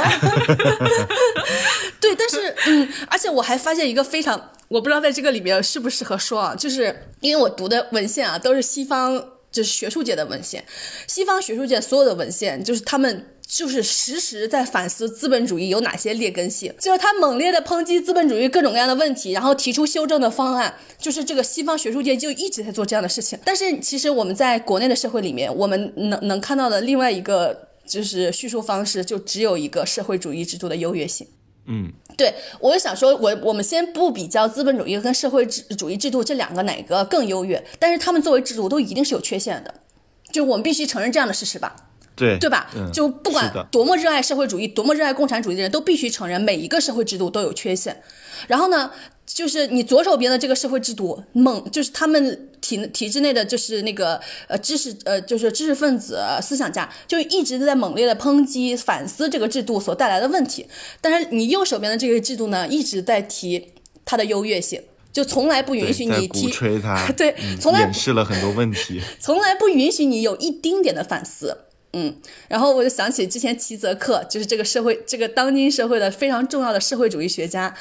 南京大学举办了一个齐泽克哲学思想的座谈会，然后齐泽克本人不被允许出席。然后，然后之前苏联就有一个笑话，说如果马克思活在苏联那个时代，然后他们整个国家开展学习马克思主义哲学的呃那个座谈会的话，那马克思主义马克思本人一定不会被允许参加的。嗯嗯，就是我们先对这个地方浅尝辄止一下，因为如果再深聊的话，你这已经很 有点深了。我们这个，我们来听一下听众的投稿吧。好的，快来吧。哎，我们接下来来听这个叫 Winnie 的投稿。嗯，但是我我先说一下啊，这位这位听众他在投稿的时候给我们推荐了一个心理测试，我做完了。然后哎，我哎，我们稍后会把这个测试的链接放在评论区吗？放啊，嗯，会的。然后霸王花那就大家听。对，霸王花昨天可激动的做完了。我要提醒一下啊，就是大家听完这期播客再去做这个呃测试啊。哦，对，不要听到一半跑去做测试了，影响我们节目的完播率。二百四十道题，好多呢，听完再去做。嗯，好的，来吧。各位主播，放学以后的听众，大家好，我叫维尼，是放学以后一周的粉丝。在朋友推荐下呢，我在刚刚过去的一周，每天上下班开车的时光都会收听，然后也非常喜欢这档播客。想要来投稿终身学习这个话题呢，有两个原因。其一是因为我正在一个美国大学的心理学硕士课程的学习过程中；其二呢，我判断我比各位主播和听友年龄都要大一些，所以离终身这个词可能更近一点。因为刚刚提到了自己在一门心理学硕士课程中，所以呢，我要分享一个性格优势的测试。这是积极心理学中一个非常著名的测试。那如果大家有兴趣，可以麻烦主播把这个网站放在节目的评论区。这个测试的涵盖了智慧与知识、勇气、人道等六个维度的二十四项性格优势。作为做完测试呢，你就能得到一份自己的优势得分结果。得分最高的二至五项呢，就是你的标志性优势。践行你的标志性优势，就能够带来精神力量，提高幸福感。Love of learning，好学就是其中的一个性性格优势。所以，的确，终身学习可以是一些人的力量和幸福感的源泉。嗯，这也算是一个理论背书吧。我给我身边很多朋友都安利过这个测试，然后我的朋友当中就有一位，他的好学是性格优势排名第一的，所以呢，对于他来说，终身学习不仅仅是可能的，而且是必须的，因为这是他的幸福感来源。其次呢，我来谈谈我自己，开启心理学硕士课程最初的原因呢是自我疗愈吧。我是一个初始乐观基准线比较低的人，然后又来到了媒体口中、职场中进退两难的年龄。我现在才刚刚开始几门课的学习，每天繁忙工作，回家工作回回家之后还要上网课，然后看文献、写论文，呃，也经常晚上在出差的酒店里面做作业。大学毕业十多年后，再重炉回，呃，重新回炉学习论文引用格式等等。嗯，但目前我也都坚持下来了，论文和考试得分也不低，所以呢，我有一种强烈的 I made it 幸福这种幸福感和自信。这其实极大的增强了我的自我效能感。嗯，自我效能也是积极心理学里面积极认知的一个概念，它其实是可以提升幸福感的。嗯，总之呢，我在追求自我疗愈的学习之路上，意外的体体验到了幸福感。就打个比方，有一种你上山摘灵芝灵芝治病，然后被沿途风景治愈的感觉。所以我觉得很多人在做出要不要学习呃之前，可能会有很多犹豫，比如说学什么，学会了能干嘛之类的。但其实你能在一开始就回答这些问题的话，就不存在对于未知的一个探索了。我的体验是，踏上了学习这条路，你就能看到不同的风景。嗯，最后我想比较实际的来比较一下学习这呃性价比的这件事儿。嗯，在处处都是消费陷阱的今天，其实学习的投入和成本真的不算高，甚至有的是非常的便宜。比如 B 站有很多免费的网络课程资源，嗯，即便像我现在上的正规的大学的网课，也不能算特别贵。但我一直以来坚信的一点是，在运动和学习上花出去的每一分钱和每一分钟，都是收益回报率稳定且百分之一百有保障的。嗯，这真的是在不那么确定的世界里难能可贵的可以确认的投资理财项目了。所以呢，分享那么多，我对于终身学习这个概念充满了向往，并且一想到自己还有充足的时间可以学习新的东西，就感到非常的幸福。谢谢。哇，我感觉地球上另一个你，呃，对，是的，是另我 哎。哎，我说我听这个投稿，就是一个非常自信，然后走在探索的路上，然后又特别坚定的一种形象跃然而生，而且他是大学毕业十年以后。去读那个心理学的课程，对，我觉得女性也太优秀了吧。然后他推荐的那个心理测试，因为我是昨天已经提前去，提前点击了那个链接。我是这种各种爱测试的人，结果没有想到啊，啊，他这个页面是有很多测试的，然后他推荐的是其中的一个性格优势测试，然后这个页面呢就是。呃，虽然说是一个英文界面，如果大家想测试的话呢，可以把它调整成为简体中文版，这是第一。第二个的话呢，这个测试总共有二百四十道题，然后它的网页又很慢，你知道，每点一个网页都需要花费大概一分钟，然后总共我点了二十多个网页把它做完了。我做完之后，我觉得也能够找到说为什么我不爱学习，但是反正也磨磨唧唧的学了一些的原因吧。嗯。他说：“我这个性格优势的最高的力量是勤劳、勤奋和坚韧不拔。”对，是的，哎，是的，哎，我我开头不是说，就是我每次提出一个选题，然后霸王花都很抗拒，说：“哎呀，这个我不知道说什么，那个我不知道说。”但最后他都可以完成，我就觉得这是你最大的优点。就是，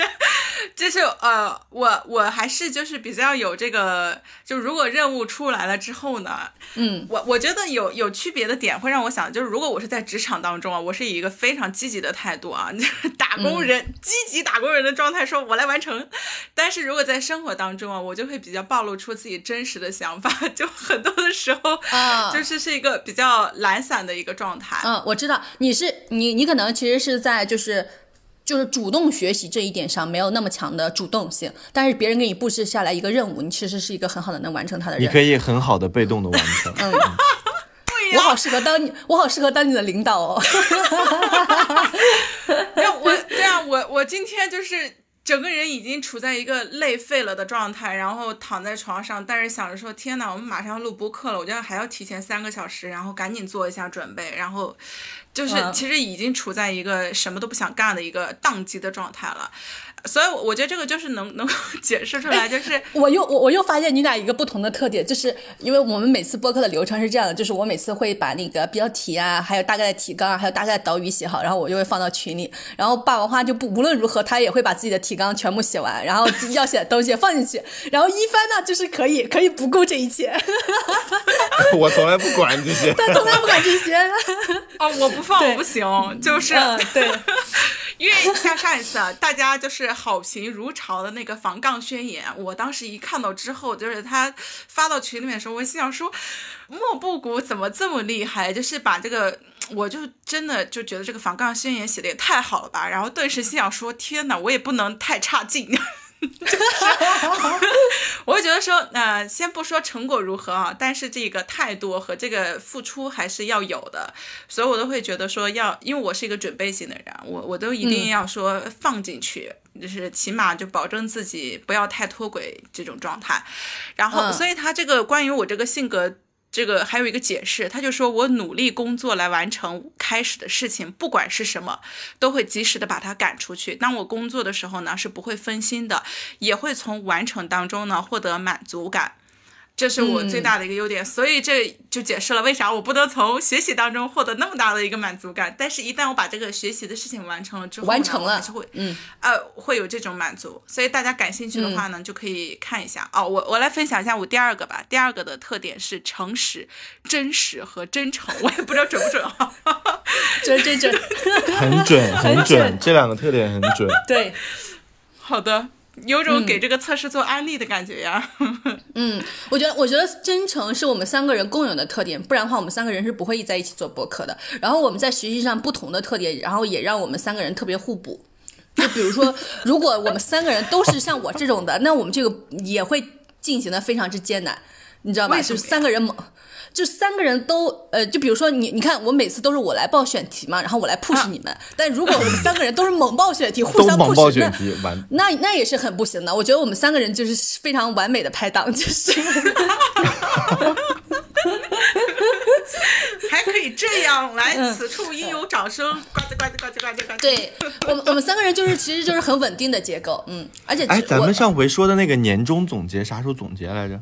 啊，十四期，然后我在这里面插播一条那个投稿的那个信息，就大家我们在十四期的时候想做一下年终总结，给这一年打个总结，然后欢迎大家来投稿。就是我觉得每一年给自己这一年做一个总结，都是一个很好的梳理，然后很好很好的回顾，也是对明年很好的展望。嗯，然后我我之前就会在公众号每一年或者是每一次生日的时候，或者是每一年都会写一篇总结。呃，虽然我也写过一篇文章，叫做“不总结会不会比较是快乐”，的，我就想但是那这篇文章，但是不总结是不是比较好？但是那篇文章里面我依然在总结，然后大家也可以去看一看那篇文章。欢迎大家来给我们投稿，然后分享一下你在这一年中所学习上呀、工作上啊、生活上所获得的呃收获、快乐、痛苦，还有折磨，还有你的困惑，你对世界的提问和质问，我觉得都可以。然后欢迎大家来跟我们分享。我们在十四期将和大家一块儿来回顾，这我们嗯、我们回顾一下我们这一整年。嗯，总结我们要抽奖吗？我插随便可以剪掉啊。可以抽呀，又抽？我们不是上次说逢十抽吗？啊，那可以，哦那就算了，那就算了啊。OK OK OK 青蛙我嗯整个过程中在听闻你的投稿的时候，我觉得哇，简直是是令我就是我感受到，就是我不知道他现在是在国内还是在美国啊，就是感受到了，不管在哪个地方都是大洋彼岸的另外一个我。嗯，就是因为他在写，就是在说他就是呃要重新的学习论文的结构，就整个的 reference，就是那些引用的结构怎么写。我觉得这对于我来说最难的东西，可能就是这种格式的东西，因为我是一个可能就是非常喜欢就是观点呀内容的人，但是对于格式这种精细的东西，我其实真的是非常之不擅长的。但是在欧美世界，格式是非常重要的一个东西，不然他就会扣非常多的分儿。然后我不是说我第一周就开始写论文了吗？我我什么格式都不懂，我就完全凭借着自己，你知道吧，在国内。好多年前上本科学习到那些东西在写，结果我的呃那个格式就扣了很多的分儿，然后但是那个 但是我们老师就就给我的那个 feedback 就回馈回馈上面就写说你这个内容非常有意思啊，提供了一个非常好的角度啊什么的，呃，然后我就觉得哇那那也很好，就是但是哦在我上一个。巨大的作业前面，我就非常非常系统的学习了一下这个格式的方法。我就觉得格式这种东西，就是这个世界上给我们的框架，对于我来说，可能对于我就是不是那么有创造性的东西。然后学习它的过程中，可能对我来说也非常之痛苦，因为我也没有什么可以发挥的，我就是要履行和遵守一一个规则，然后学习和掌握一个规则。但是学完呢，也是很快乐，就我终于不必为这个事情所苦了。就是我不终于不必在我输出的每一个内容和观点的时候，我都担心它的格式是不是正确了。我觉得我对于它的满足和快乐，就是霸王花完成工作、完成学习任务的那种满足和快乐。You made it，对的，那种快乐。对，是的，是的。然后他有提到，就是现在其实学习成本是非常低的，就是 B 站啊、YouTube 啊，就是因为大家可能在国内没有办法上 YouTube，但 B 站上有非常非常多的学习视频。我的巨多东西，就是有我有时候要啃一个大部头的东西，我都是去 B 站上搜索关键词，这样我就能火速快速的学习到它。就我先掌握到了它的主体的框架是什么，然后我再自己去学的时候，就不会被那些小枝叶所绊倒。然后我也推荐一下大家，就大家因为有些社交媒体，就是我我强烈不建议大家就是日常生活中天天使用社交媒体，然后去跟它一直同频共振。但他们作为一个搜索的工具，其实是一个很好的工具。就是我们真的要把社交媒体工具化，而不是真的把它媒体化。媒体化它就给给给我们带来巨大的困扰和烦恼。因为我前段时间写的那个。论文就是一个文献综述，然后就各种各各样的研究就表明，就是，呃，使用社交媒体的频率和一个人的抑郁程度其实是严重正相关的，尤其和女性。就是尤其你使用带图片的社交媒体，就比如说像小红书啊、Instagram 啊、微博这种的，你的容貌焦虑会激增，尤其是对于青少年的女性来说，她们暴露于这样图片类的社交媒体之下，很多人都开始就是就选择了自杀，因为出于对于自己容貌重大的焦虑。所以我就很建议大家，就是我们真的把这些社交媒体工具化，B 站就是我学习的工具，微博就是我搜索关键词的工具，小红书就是我旅游的时候要出去搜索攻攻略相关的工具。就是我们把它那个它那些不好的地方，就是每天都在索取我们注意力和关注的地方屏蔽掉，我们就把它当做工具，让工具成为工具，我们的生活就会快乐和舒适很多。我们能掌控自己生活，特别重要的一点就是把工具作为工具，把人作为目的。嗯嗯，是的把金钱也作为工具，把人作为目的，永远把人作为目的，我们就能嗯从生活中学到很多，也能真的掌控我们自己的生活。嗯。你你这个，我想起来你在那一期的播客节目里评论还特别说了这句话是吧？言一言悦的那个播客节目。对，是的，是的，就是我觉得真的就是金钱呀、社交媒体啊，就他们真的都只是桥梁，而且社交媒体是一个非常虚的桥梁，一不容易踩上就会掉下去的桥梁。金钱可能还起码是个非常稳稳稳固的桥梁，就是我们把这些东西真的工具化、桥梁化，然后我们。真的要要知道我们自己人生的目的、人生的 passion 和 mission 是什么，然后把我们自己当做目的，然后我们就能够真的从这个内卷的漩涡、焦虑的漩涡中稍微挣脱出来。嗯，哎，我想问一个问题，我说话是不是真的特别快啊？挺快的。我不觉得呀，呃，莫不谷，我觉得你的这个速度是刚刚好的呀，因为也不需要加速啊，也不要干啥的。我要不要？因为其实之前有好几期，我非常试图的降下我自己的语速，但是就这一周，我又想明白了一个事情，就是首先这个东西其实是很难通过我自己。呃，就是有意识来改变的。然后后面我又在想，我为什么要改变这一点呢？就是他就是我自己。然后可能会有人就因为这一点而喜欢我，那那那他就是喜欢到了真实的我。然后也有人会因为我这一点而讨厌我，离开我，那就很好呀。就是那些不喜欢我的人、讨厌我的人主动离开了我，我觉得我天是一个非常好的买卖。那就是我们还是要勇敢、真实的选择做自己，然后用自己的这本身的面目去获得喜欢的人的喜欢，去获得。讨厌的人的离开，就是非常是一个非常好的买卖。对我，我我最后为什么选择这样的一个选择？不是因为我本身情绪的抵抗，而是我经过系统的思考，我决定做出这样的选择的。嗯，对对对，我我觉得有时候，而且主要是改也很难改，太难改。如果是其他的我好改的，我就改了，但是这个真的太难改了。嗯，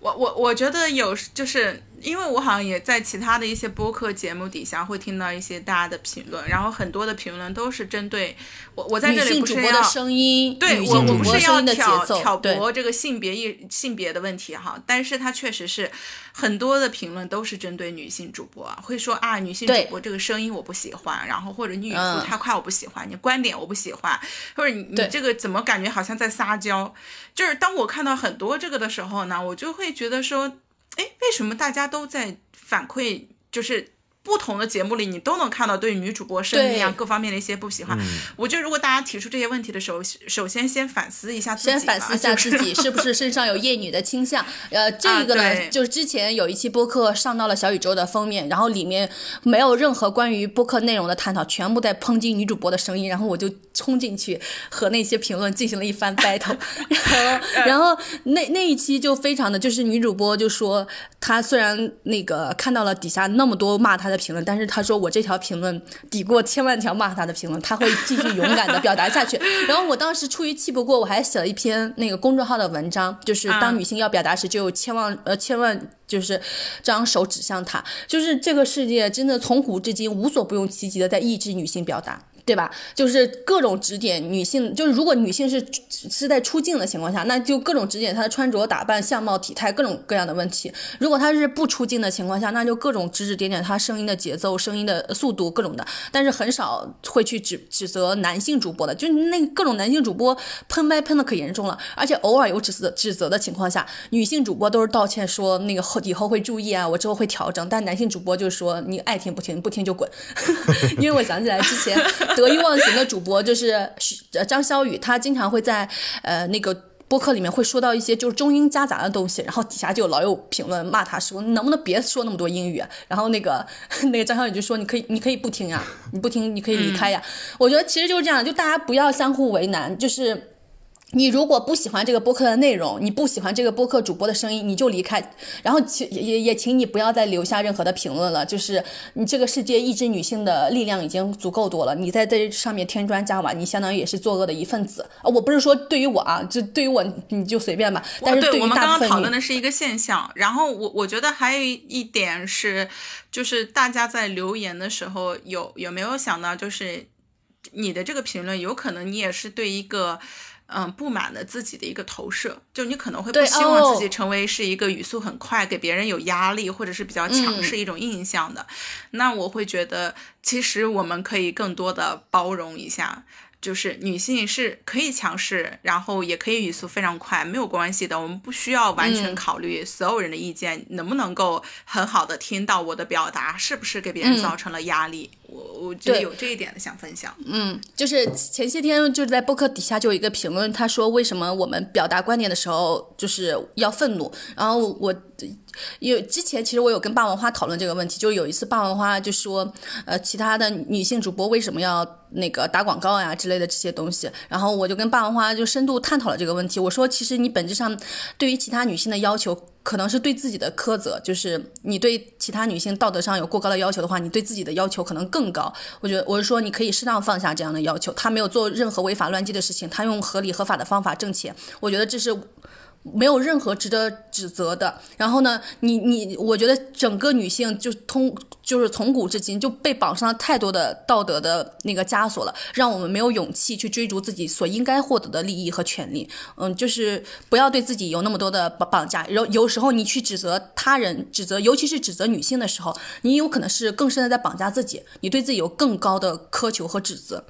然后那天那个评论区，他是说为什么我们就是表达观点的时候要愤怒啊，各种的。然后我给他的那个回复就是我说我允许我自己愤怒。其实，呃，就是钱理文老师就说过一句话，就是当你愤女性感到愤怒的时候，她也感受到了自由。我觉得我们不要就是害怕我们展露愤怒的时刻，因为也就是因为他那个来那个评来评论的也是一个女性，她就是她对我提出这样的需求，说希望我不要这样愤怒的表达观点的时候，我觉得她对自己。就他也没有允许自己有愤怒的权利，他对自己有更高的苛求。我是希望就是大家都放开这样的相互的绑架。然后我们其实从上面聊到现在，就就是跟学习其实相关的东西，就是我们其实要学习如何接纳自己，以及学习如何跟别人进行沟通，还有就是交流。是学习如何接纳自己，其实就是我们要面对自己。真实的自己，那个没有办法改变的自己的那一部分。另外一个方方面，其实我们就是要学习如何。就是给自己解绑。当我们有下意识的想去批评一些女性行为的时候，我们就是可以反思一下，我们是不是对自己也有这样同样的苛责和苛求。这样的时候，我们其实通过这样的反思，我们就能够给自己也给其他的女性解绑。我觉得这是一个非常重要的学习的过程。然后之前我记得就是《那不勒斯四部曲》的呃里面作者有讲讲到一个这句话，就是一个女性如果不理解自己的母亲。不原谅自己的母亲，那他其实就很难理解和原谅自己。我我我绝对相信这句话，不是因为说我们都要原谅自己的父母啊。我觉得在这个时刻，他说的这个母亲的身份，不仅仅是母亲的身份，而是另外一个跟你相处最多、过从甚密的女性的身份。就是你没有对你，就是你没有放下对你母亲的各种道德上的苛求的话，你就很难放下对自己各种道德上的苛求。我觉得这是一个，就是女性非常。就是值得去学习的东西，就是接纳自己的语速，接纳自己的相貌，就接纳自己现在现有的一切，嗯，然后学会给自己把那些道德上的束缚解绑掉，嗯。好的，我们要听下一个吗？可以。好，下一个我们来听栗子的投稿。放学以后的主持人、听众朋友们，你们好，我叫栗子，今年三十岁，是一名在职工作人员。我现在是身处工作的间隙，然后在录这一期的投稿。我不知道会不会被选中，但是我还是想要去完成这件事情，所以我的环境可能会有一些嘈杂，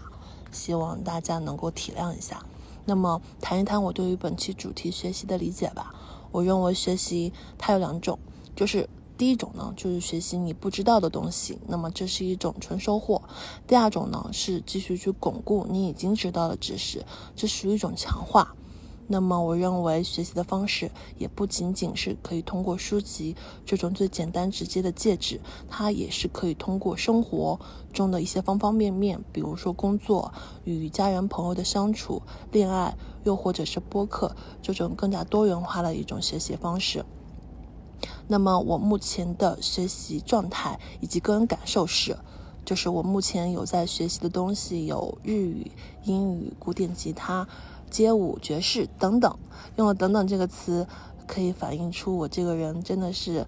一个很贪心的人，或者也可以把它理解成一种高情商的表达方式，就是一个探索欲跟求知欲很旺盛的一个人。嗯，我现在的个人状态是就刚刚结束一段恋爱关系。那么从这段恋爱中呢，我也学习到了很多东西。我开始感觉到那个人他就是一个 NPC，即非主角的陪衬人物，他是用来帮助我升级通关的一个工具人。所以对这样一个工具人，我更应该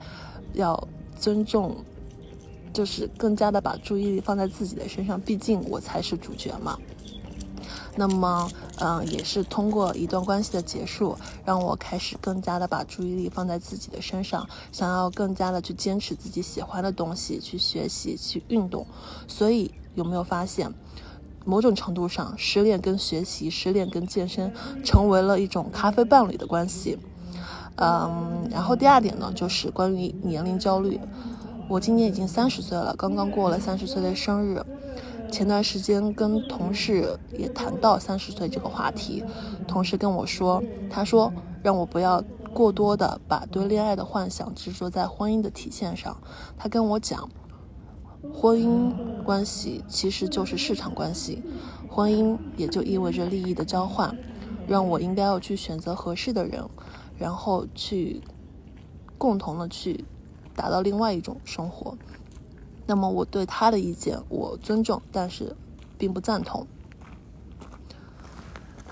正是因为通过遇见放学以后呢，我才更加的去坚定自己要去成为自己想成为的人，去探索自己的价值，而不再去过多的关注别人眼中三十岁的你应该要去做什么东西。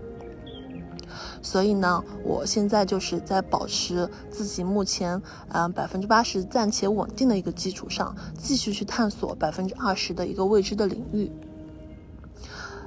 所以呢，我就觉得，嗯，这些遇见都是我在生活中获得学习的一种源泉。今天不正好是感恩节吗？所以我就继续的感谢上帝，感谢妈妈，感谢家人，还有我自己，以及感谢。放学以后，嗯，遇到了放学以后，真的觉得很开心。平常闲暇的时候，利可以利用一些碎片化的时间，去听一听大家不同的故事，因为我就是一个很喜欢听故事的人嘛。好了，可时间快到了，我要去工作了，不能一直摸鱼。嗯，感谢遇见，然后今天又是美好的一天，希望大家都可以开心、快乐、健康。再见。哎，我觉得他这个投稿非常之可爱，特别好，特别有意思。嗯嗯，他是是说要把男朋友当成 NPC 是吗？对 对，NPC 什么一般是怪物的意思是吗？呃，不是不是，NPC 就是工具人的意思。哦，这个意思就是游戏设置里面的工具人，不是主角。啊，嗯，哎，他刚说到三十岁的这个事情，让我想到我前两天我一个朋友突然来找我。就问我学习的事情啊，因为他哦问我工作的事情，因为他现在就是也也很有这个焦虑，然后他说他马上快三十岁了，我说那你想读书你就去读书，你想工作就去读书就去工作，我结果他给我的回答让我非常的意外，他说啊我都已经三十岁了，现在去读书会不会年纪太大？就因为我做播客嘛，就是已经我前期听播客，然后现在做播客，就是很多关于年龄的这个束缚，在我脑子里面已经解绑了。然后我现在在看到有这样观点，我就有种就是惊讶，这 脑子一下子被锤到的感觉。我心想说，快把海马星球那期红姐那期发给他。对。对，我当时有给他听到了播客，我我就发现说，哇，只有自己才能解放自己的思想。就是刚刚的这个投稿人说到的这个，我我我也是非常希望所有听到我们这一就是节目的听友们都能够解放束缚自己的这些东西，嗯。嗯嗯对，然后他有提到他各种各样学习的东西，就是真的非常之丰富多彩。然后我们接下来就可以聊聊我们学习的内容，因为我又想起来，就是我从那个高中毕业的时候，我要选择大学所学的专业的时候，就你你，我先不要脸的这么称一下，就是我你大家知道我可能是一个就是有点偏文艺属性的人，就是喜欢看书啊，就是就是这种类型的人，不用谦虚。啊对，然后然后我在大学选择专业的时候，我就选择了经济学相关的专业，就是因为我觉得我我可能是一个非常非常感性的人，但是我就需要一些理性学习一些理性的东西平衡自己，但是我又出于自己兴趣个人兴趣，我可能很难在日常生活中会主动。就通过兴趣的驱动力去学的学习这些理性的东西，世界运行的规则，所以我就觉得我需要通过学校的这套系统来让我自己学习一些这样的东西，然后我就选择了经济学这个专业，嗯，然后我又觉得这是一个非常好的补充，就是大家可以通过一些系统的力量让自己去。学习一些自己在日常生活中呃就是根据兴趣不会去选择的东西。然后我发现我这个人有一个非常非常重要的特点，就是我不是那种呃就是因为喜欢什么才选择去做什么的人，但是我每次是选择做什么，我都能喜欢上他这个东西的人。就是我是一个能够爱干一行爱一行，学什么就能爱上什么东西的人。我觉得，我觉得，我觉得这这就是一个很好的特质，就是我能够通过自己主动的选择，选择自己日常生活中不那么感兴趣，呃，不能够通过自己顺应自己内心选择就去选择看的书。就你我我我很难想象我日常生活中就是在高中的时候会去选择主动去看经济学原理啊这样的书，但是我去如果去上大学选择这样专业，那我必须就得看嘛。但是我我去真的去。选择这样的专业的时候呢，我又能真的爱上它，又能从这些学得的这些东西中获得快乐。我觉得这是一个非常好的学习的路径。就大家可能觉得自己身上，比如说有哪些地方是比较缺失的，比如说你是一个理性贼强的人，那你就可以选选择一些。跟感性啊、跟文学啊、跟艺术相关的专业，然后去学习一下，然后通过这种系统的力量来让自己进入到这个世界当中。然后你如果是一个特别感性的人，我觉得就大家可以去学一些，比如说理工科呀、经济学啊、社会学科的东西，然后让自己来补足一下这方面的相关的知识。嗯，哎，我也我我我是行为上做的跟你这个是一致的，但是我在指导思想上跟你是截然不同。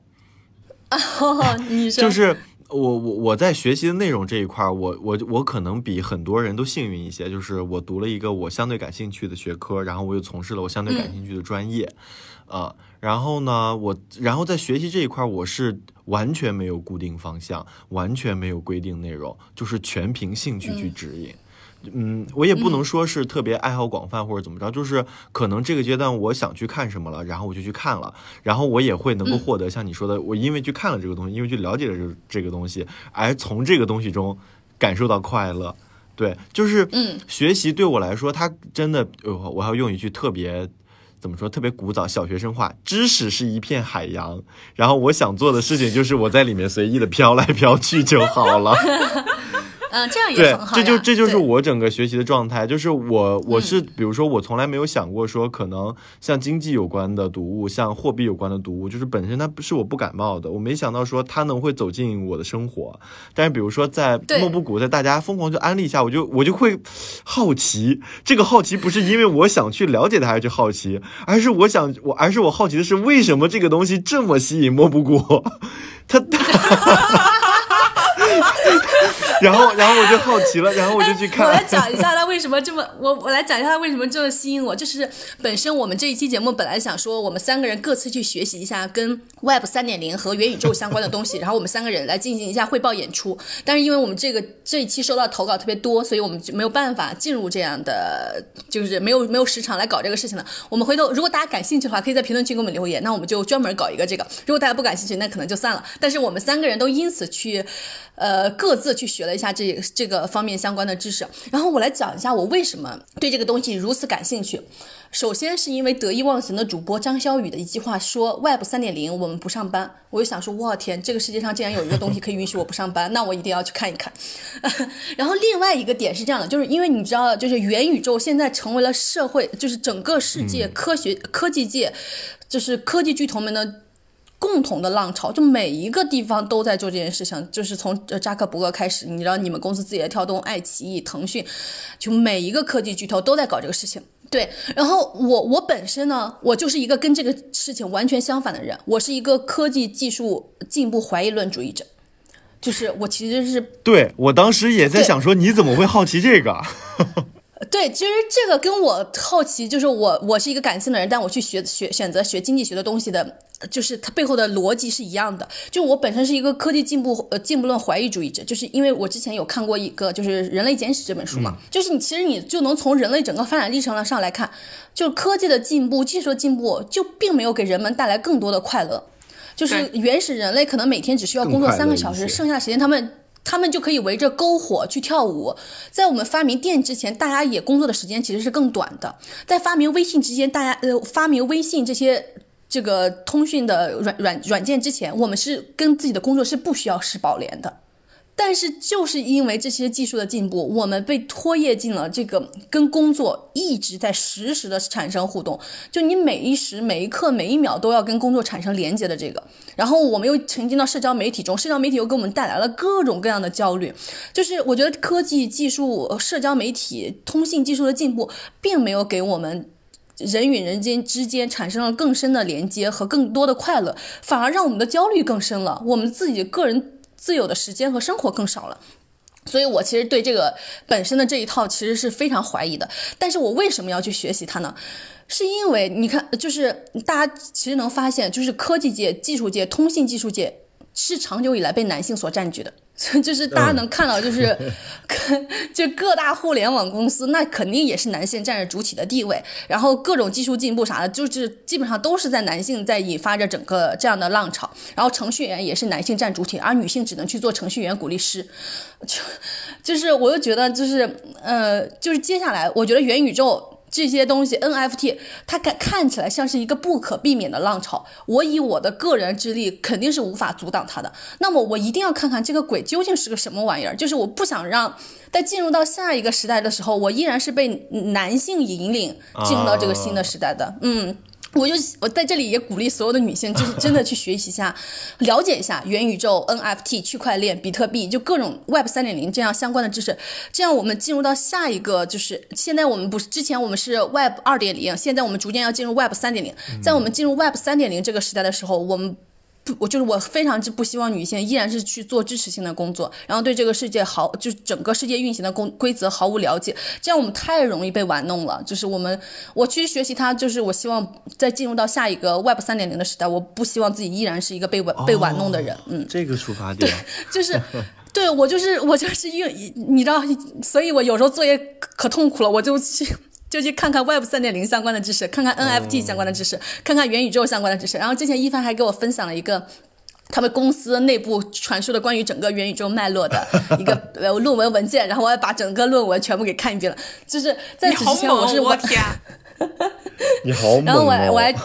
对我还去彻底研究了一下区块链和比特币是是是是究竟是怎么样的东西啊？然后我还从就是通过看各种各样的视频，听各种各样相关的播客，我觉得就是其实学习的动机非常之重要。我觉得女性其实要有有时候有一些这样种有意识的学习动机。如果这个时代有一些浪潮不可避免，但是同时你又不喜欢它，但是同时你又改变不了它，那你就就要去好好的学学它。不然的话，因为嗯你可能对它的不了解和对它的抗拒。就在下一个时代，我们又成为了被玩弄的人。嗯嗯，我们要成为这个下一个时代体系里面，我们了解这套运行规则，甚至有可能在这个运行规则里面掌握权力的人。嗯，想看元宇宙这这个文章，我觉得很简单的是，因为你们公司要搞这个事情了，是吧？呃，很 功利的一个动机是，我认为它可能是下一个风口，也有可能是我下一份工作的一个契机。然后呢，我是觉得说我我。呃，甭管外界是唱衰他的也好，或者鼓吹他的也好，我觉得我要建立起我自己对他的判断。呃，对我要理解说这中间是什么。比如说，我甚至是我为什么后来又坚定了我要去看货币、看区块链的原因，是因为，呃，同样也就元宇宙世界的经济体系也是需要，呃，比如说现在不是说会建立在区块链经济基础基础上等等。对，所以呃。就冲着这个就就去呃去了解了一下，这是这是我的动机，这个跟我一开始去。看其他的书的目的可能完全不一样。我去看其他，就是这可能会涉及我的学习的两个不同的动机啊。一个动机呢，是我可能像我刚才说的，单纯的好奇，让兴趣去指引我去看。然后另一种就是像，就是像刚才说去了解元宇宙相关的情况，就是把读书和学习本身就像古人一样，读书就是做官、升官发财。我想说啊，那我可能说面临面对元宇宙的时候，我就变成了这种心态。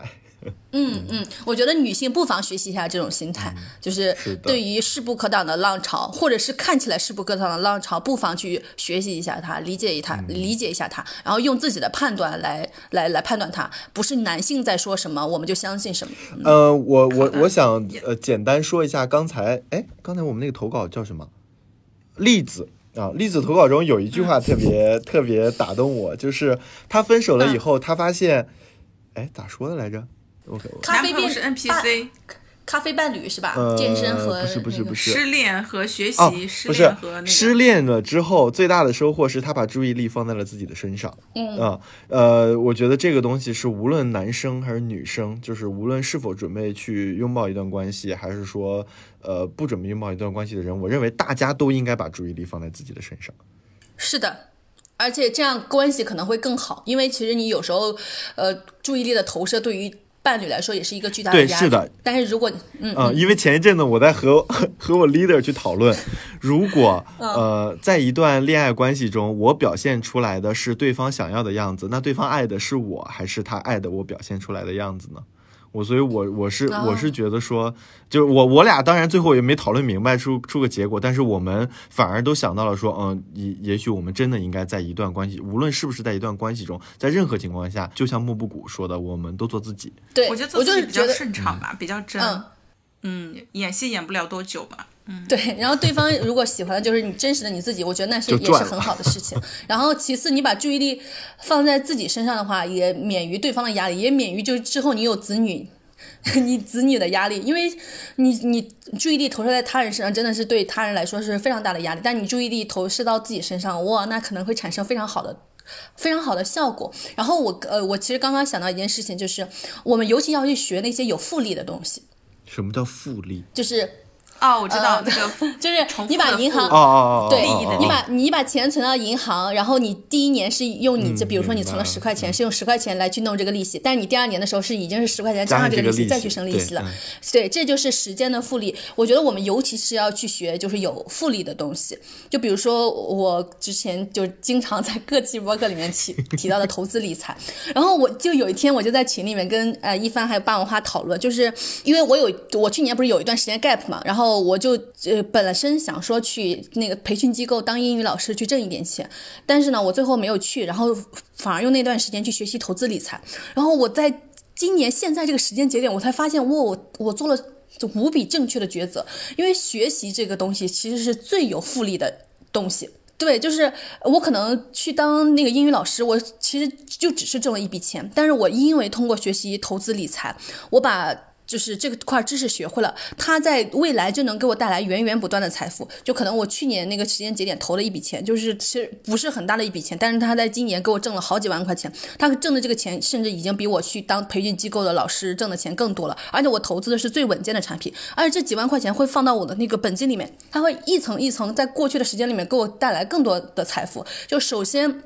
我通过学习把这些东西变了现，其次我学习到的这些东西，它会又会像滚雪球一样，在未来一直不断的给我滚雪球。我觉得就是我们真的一定要去学，就是有复利的那些东西，而学习本身就是最有复利的东西。嗯，而且是的你本金投入的很少哦。嗯，对，然后，然后就是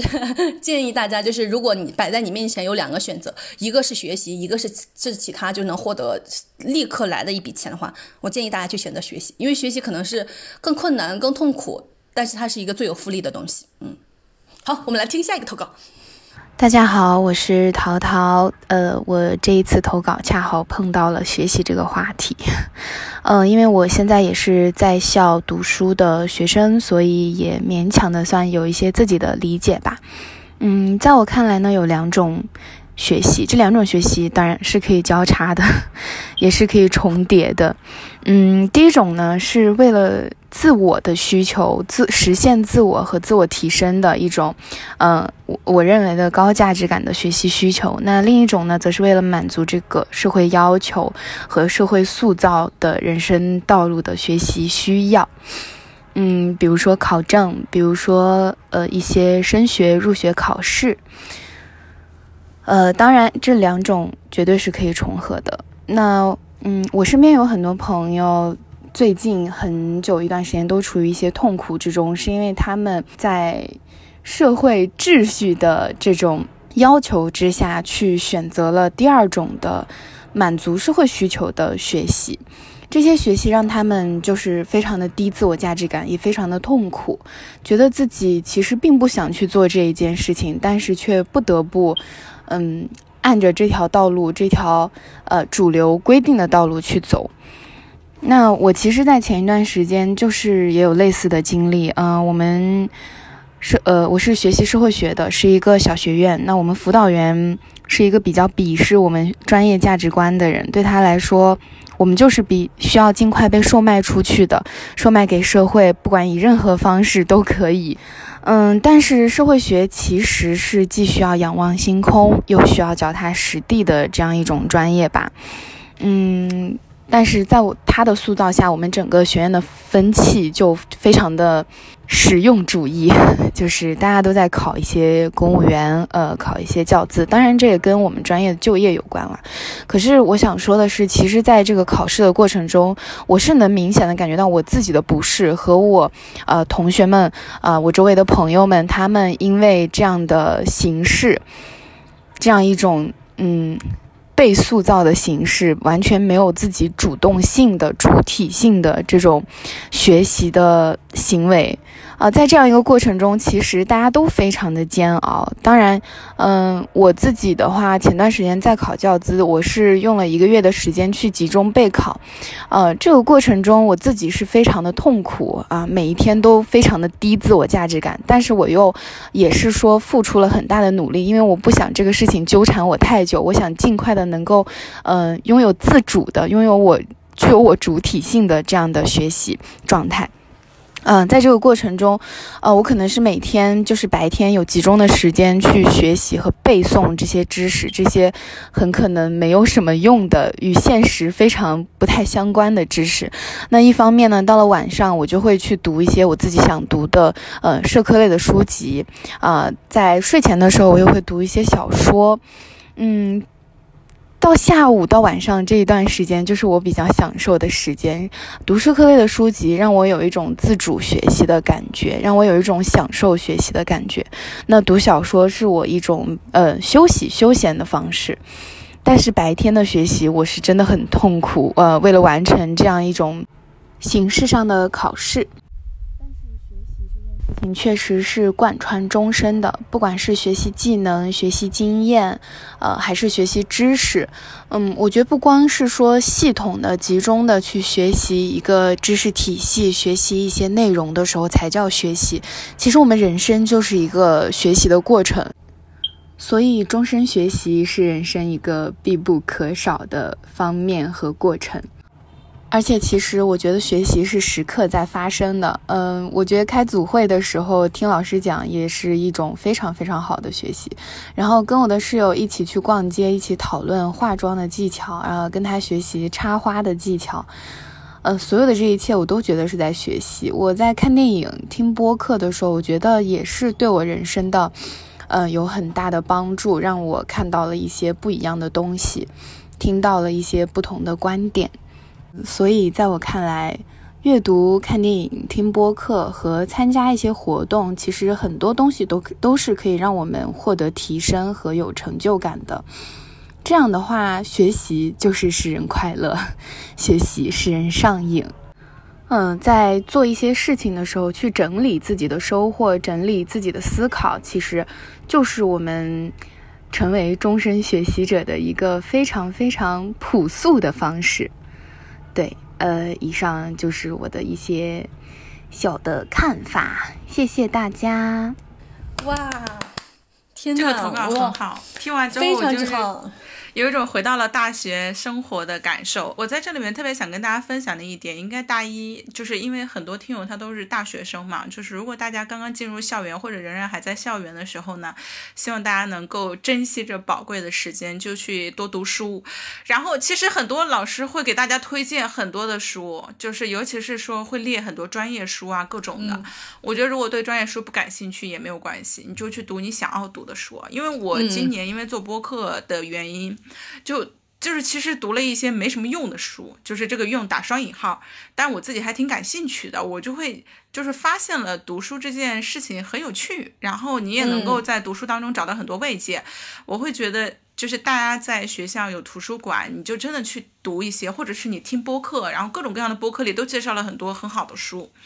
然后你就去读一些，就你什么都不喜欢，你你也去读一些。呃，就是你哪怕有一点你可能会有兴趣的书，我觉得还是要去读的，因为刚刚的那个描述起来呢，它是我们现在整个社会机制导致，可能你大学生刚进学校的时候，马上就要考虑的是就业的问题，你就是必须要把自己变成一个对社会有用的人。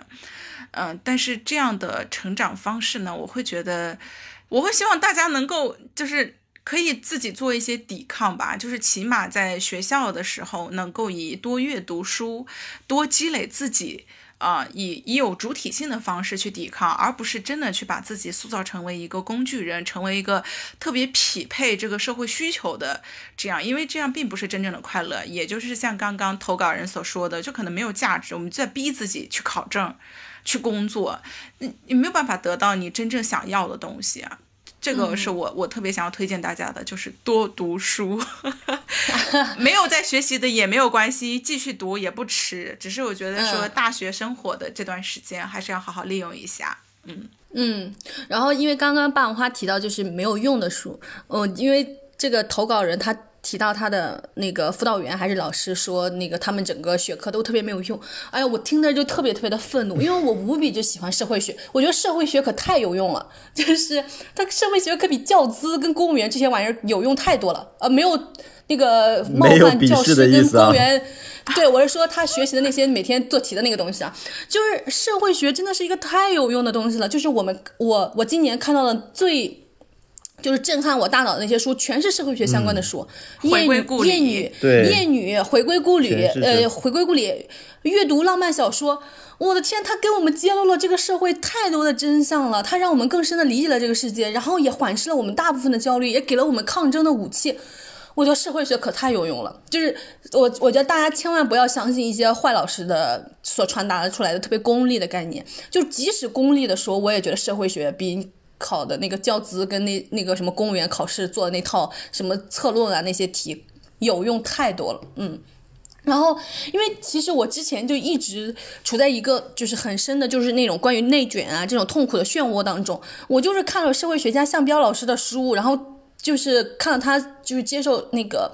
呃，十三幺就是许知远采访的那期节目，我从中就感受到了无穷无尽的力量。我觉得就是人生能获得力量、获得洞见，那才是身为人对于我们人来说非常非常重要的东西。因为我们缺少那样的力呃力量，缺少那样的理解，我们可能就是身为人连活下去的勇气和动力都没有了。那我们考了教资，考了公务员，它的用处又是什么呢？对吧？就是我觉得社会学，首先我就想鼓励大家，就是。就鼓励大家去看一些社会学习相关的书，它真是太好的书了。嗯，那个。其次，就大家不要相信那些坏老师的话。然后，当然这，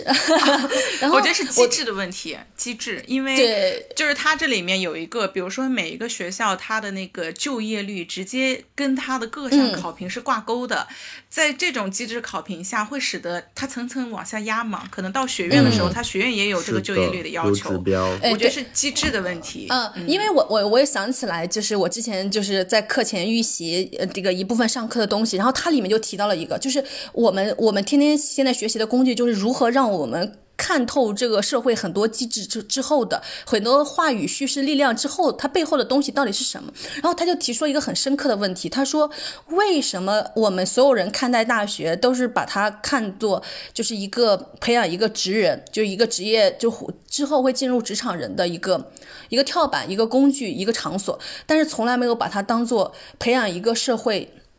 必须的公民培养一个知识分子所做的准备呢？就是我们看待大学的功能，就是就是现在全世界都非常之统一，就是看你这个，首先在他在学术上也很功利，看你能发表多少个多少篇论文，然后其次在那个就业上也很功利，看你的毕业生都去了哪些，就是 top 呃就世界五百强啊这些，他用这些事情来评价你大学教育的好坏，我觉得就是。可能这个世界的规则就是已然如此了，我们可能就通过自己个体的力量很难对整个规则做出改变。但是我们真是要保有我们自己的主体性，我们要真的知道，就是我们能从大学的教育里面获得什么，那哪些是能够给我们的人生有恒久的，就是那种人生力量的。因为其实可能我在大学毕业的那个关节的节点，我也觉得找到一份工作可太重要了，因为那是我安身立命的根本。对。但是在我安身立命的根本之后，我又我在我的生活里面有无限的痛苦，我在那个内卷的环境里面，我觉得我自己找不到出路。我我我就是我我我越努力我越卷，我越努力我越卷，就是我每天都生活在那样的惶惶恐和有痛苦当中。但是社会学给了我出路呀，就让我想明白了这些事情，让我想明白这个世界的出路到底在哪里。我觉得。就是那些看似最无用的东西，他们可能恰恰对于我们这个人，如果我们把自己这个人当做目的的话，那是最有用的东西。嗯，有这个这一期主题说，我其实一直在想，说我学习是为了什么。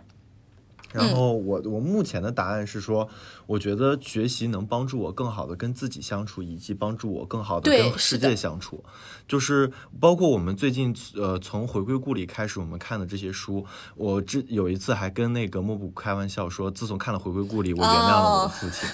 对，是的，对，自从呃看了这些书，我开始重新理解，哦，原来教育是这样，原来学习应该是这样。嗯，然后看了源泉之后，发现哦，原来自我应该是这么应该去追寻。所以我觉得说，学，嗯，我们应该抱着这样的目标去看待学习这样一件事情。但是有的时候，我我也理解，可能我们处在一些，比如说就是在求职，就是在毕业这些关键拐点的时候，我们可能不得不。呃，迫于各种压力去去学一些可能目前确实没有什么意义的东西，但是，呃，就是如果是你不得不去完成这个东西，即使你当时特别不情愿，我觉得出于你真的要找工作的需要，你可以先去完成，然后你再去逐步探索你自己。那我觉得我们这位听友挺好的，斜杠青年，他一边 他一边白天时间好好学习，晚上就看自己想看的书。对，我觉得他就给自己搭搭建了一个个人的隐秘的空间。对，那个个人的隐秘的空间，就是我们能在时当时代浪潮下保存保有自己的内心。然后我其其实就像一帆说的，其实我在我们播客的简介里面就这么写的。我觉得学习最重要的东西就是学习如何安放自己，以及如何和世界交手。对吧？就是因为那个到归根结底才是我们就是不想去自杀，依然想作为一个人活着最根本、最根本的东西。我觉得可能很多人在工作几年以后，就会就尤其在那个体系的系统之下，就会怀疑自己人生活着到底为什么。然后如果重新给我一次机会，我愿不愿意降临于这个世界？我觉得很多人的答案都是否定的。所以我们其实要要去寻找那些东西，要去寻找能安放我们自己的东西，要去寻找那那些能让我们去跟世界相处交手的东西。嗯。那个是给我们的人生打下基石，让我们的人生不要那么摇摇欲坠，想要往就是纵身一跃的那些东西。嗯，好，我们要听下一期了吗？来，我们听下一个。下面是那个谁，江不二，我们听江不二吧。放学以后的听众朋友们，大家好，我叫江不二，我是一名小镇老师，也是两个女孩的妈妈。今天我的故事分为两部分，第一部分呢是不爱学习的部分。关于学习，我的态度一直是没有态度。我就好像是大海上的一叶小舟，我不知道我要去向哪里，飘到哪里就是哪里。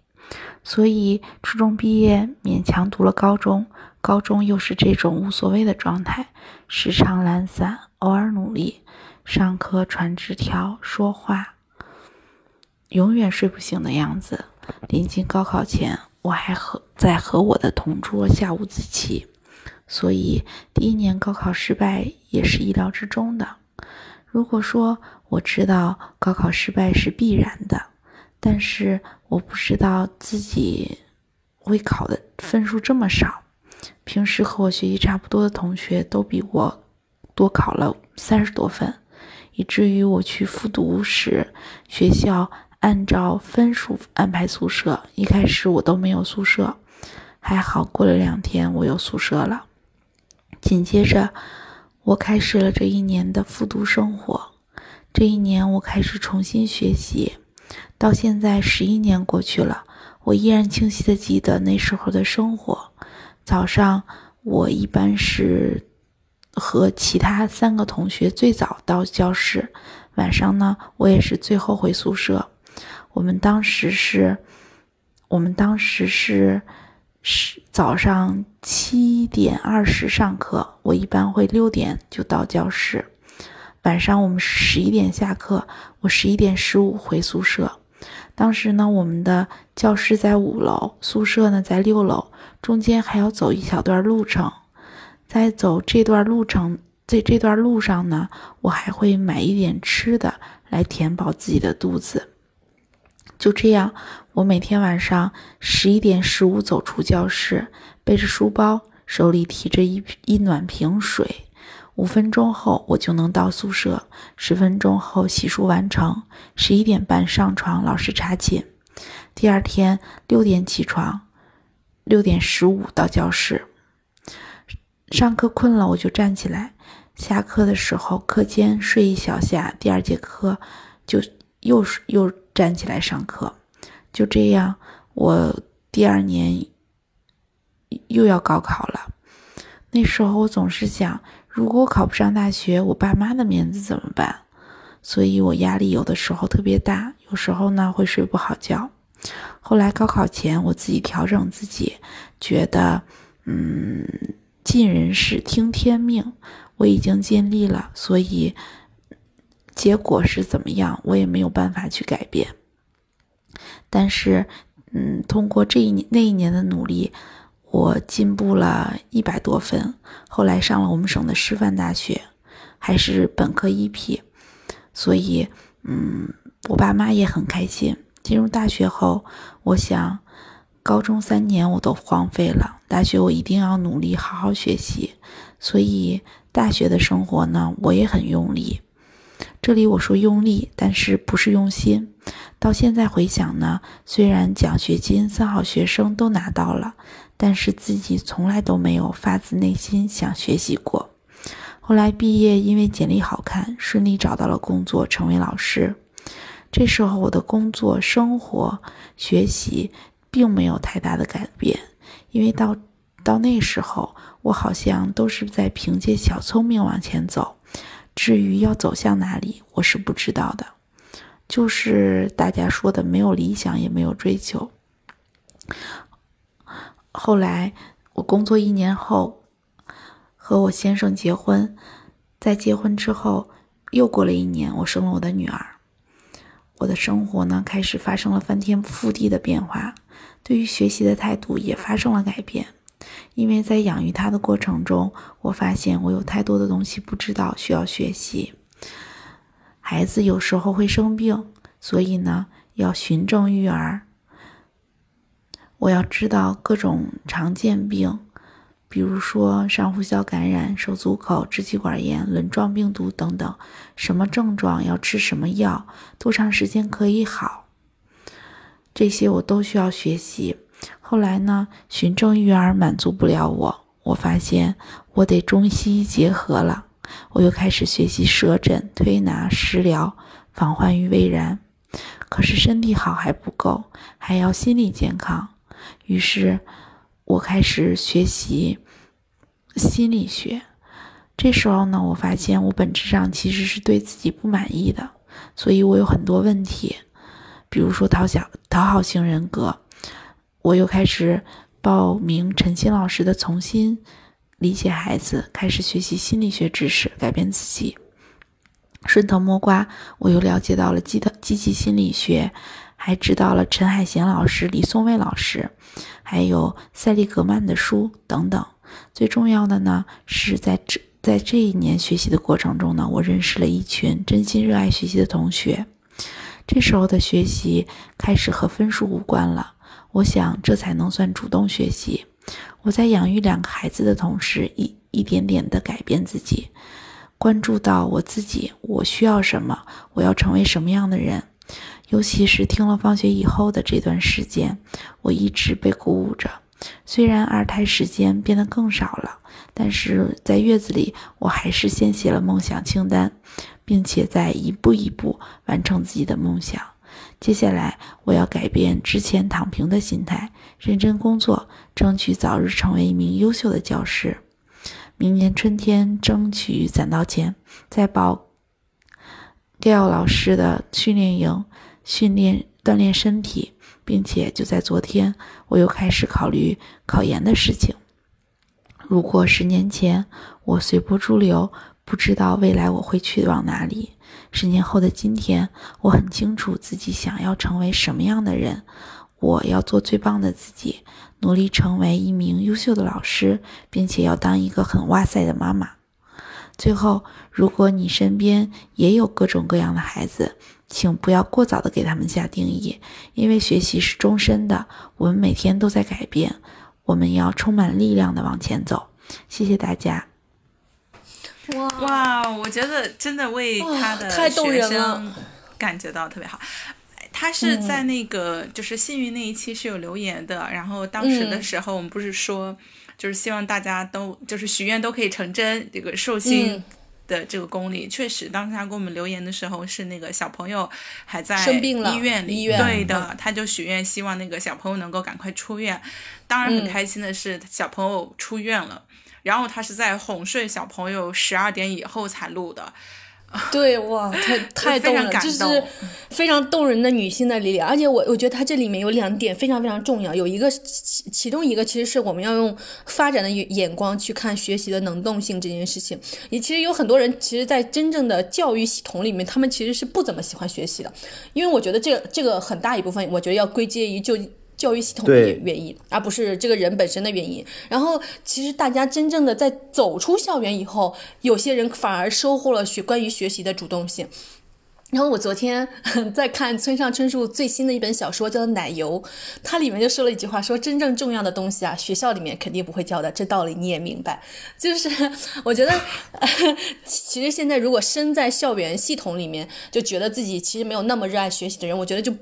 不要这么急于的否定自己，给自己贴上标签，说自己是一个不热爱学习的人。你可能真正的从校园系统里面走出去以后，你才发现，哇，自己原来是一个如此热爱学习的人。我觉得就是呃，这位妈妈妈，然后这位女性，她就迸发，在她走出校园以后，迸发出了她学习的就是非常强的能动性、动力，还有。光芒，然后另外一个点就是 我们刚刚就是呃博二在讲述他整个学因为了孩子而主动去学习的各种东西的时候，我跟一帆同时都问说那个问题，是要想知道爸爸为此学习到了什么吗？我就觉得我觉得哇，其实其实女性其实是很容易被激发的，然后她学习的动力也很容易被激发，但是我就我其实我也我我我我我觉得我我们现在这样就是假定她的丈夫没有学什么，对她丈夫也有点不公平，但是我们则假定。是基于一个社会层面普遍现象来说的啊，我们不是说这个具体的爸爸他到底有没有学什么，但是其实我们大家可以看到，这个社会上普遍的爸爸是没有投入到育儿的关于育儿的学习当中的，是吧？你你能想象有有大绝大部分的爸爸去为了儿孩子去学习儿童心理学，学习各种各样的医学，然后学习自己的心理，然后积极心理学吗？我我觉得这种事情真的是罕见的会发生在男性的身上，对吧？嗯。我觉得他，你跟你你不是你们刚才说的那个，在在学校期间没有找到学习的主动性，然后在之后的生活中找到了，这不就 这也是在说我呀？这就是你是吧？上学的时候根本不知道学习是啥。对，哎，我觉得我们 三个人在一起很好的就展现了就是殊途同归的一种一种可能性。真的，你我们三个，你你是在上学的时候就就是属于主动学习，好好学习；霸王花是属于虽然被动学习，但是好好学习。我是虽然被动，仍然没好好学习的那种。对，是的，但是但是我们现在都走到了一个这样的节点，我们在主动的学习，主动的阅读，嗯，而且从学习中收获良多，对吧？我那天在想，很好的事情，在想说学习中的那种呃，就就学习给我。我的那个感受像是什么？就是我会经常在阅读的过程中，或者在跟你们讨论的过程中，忽然间就被某一个观点、某一个想法，咵一下就击中了，那种感觉，是的，那种感觉就像是，就像是你开了一个特别无聊的会，然后你喝了一口冰雪碧，哇，好爽！真的就是那一瞬间，哇，好爽！就是你那之前学习有多痛苦，都觉得。爽到了，值得了的那种感觉。我我平常看文献就有这样的感觉，然后看源泉，我觉得我可能自己一直身在雪碧当中，就是啊，对，源泉源泉呢，就是就感觉喝了一箱雪碧的感觉。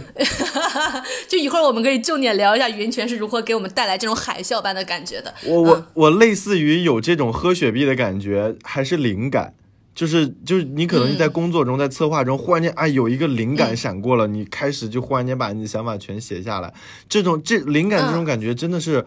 其实不多的，但是你在阅读你在学习的过程中你能收获的这种其实是很多的。哦，我在这里面就想分享一下村上春树在他的这本新书，呃，那个第一人称单数里面有一篇奶油里面这个，就刚刚有提到这本书，然后我本来想这拿这句话这段话当做结尾，但是这因因为一帆正好 Q 到他了，然后我觉得在这个节点分享他也特别合适。然后在在这本书里，他有这样的一段话，他说，在这个世界上，但凡有点价值的东西，没有哪个是轻轻松松就能得到的吧。不过嘛，当你花费了时间和努力完成了那件难办的事，它自然就会成为人生的奶油啊。人奶他，然后其实这个里面用了一句法语是 cream de la cream，但他肯定不是这么读的啊。我用英语的发音方法来读了一下，他说他的意思就是最棒的那些东西，人生最重要的精髓，就是有时候我们吃那些牛骨头，那骨头里面的那些骨髓，嗯，他说这就是奶油当中的奶油，懂吗？除了奶油，这奶油大家干的都是些无可救药的无聊事儿。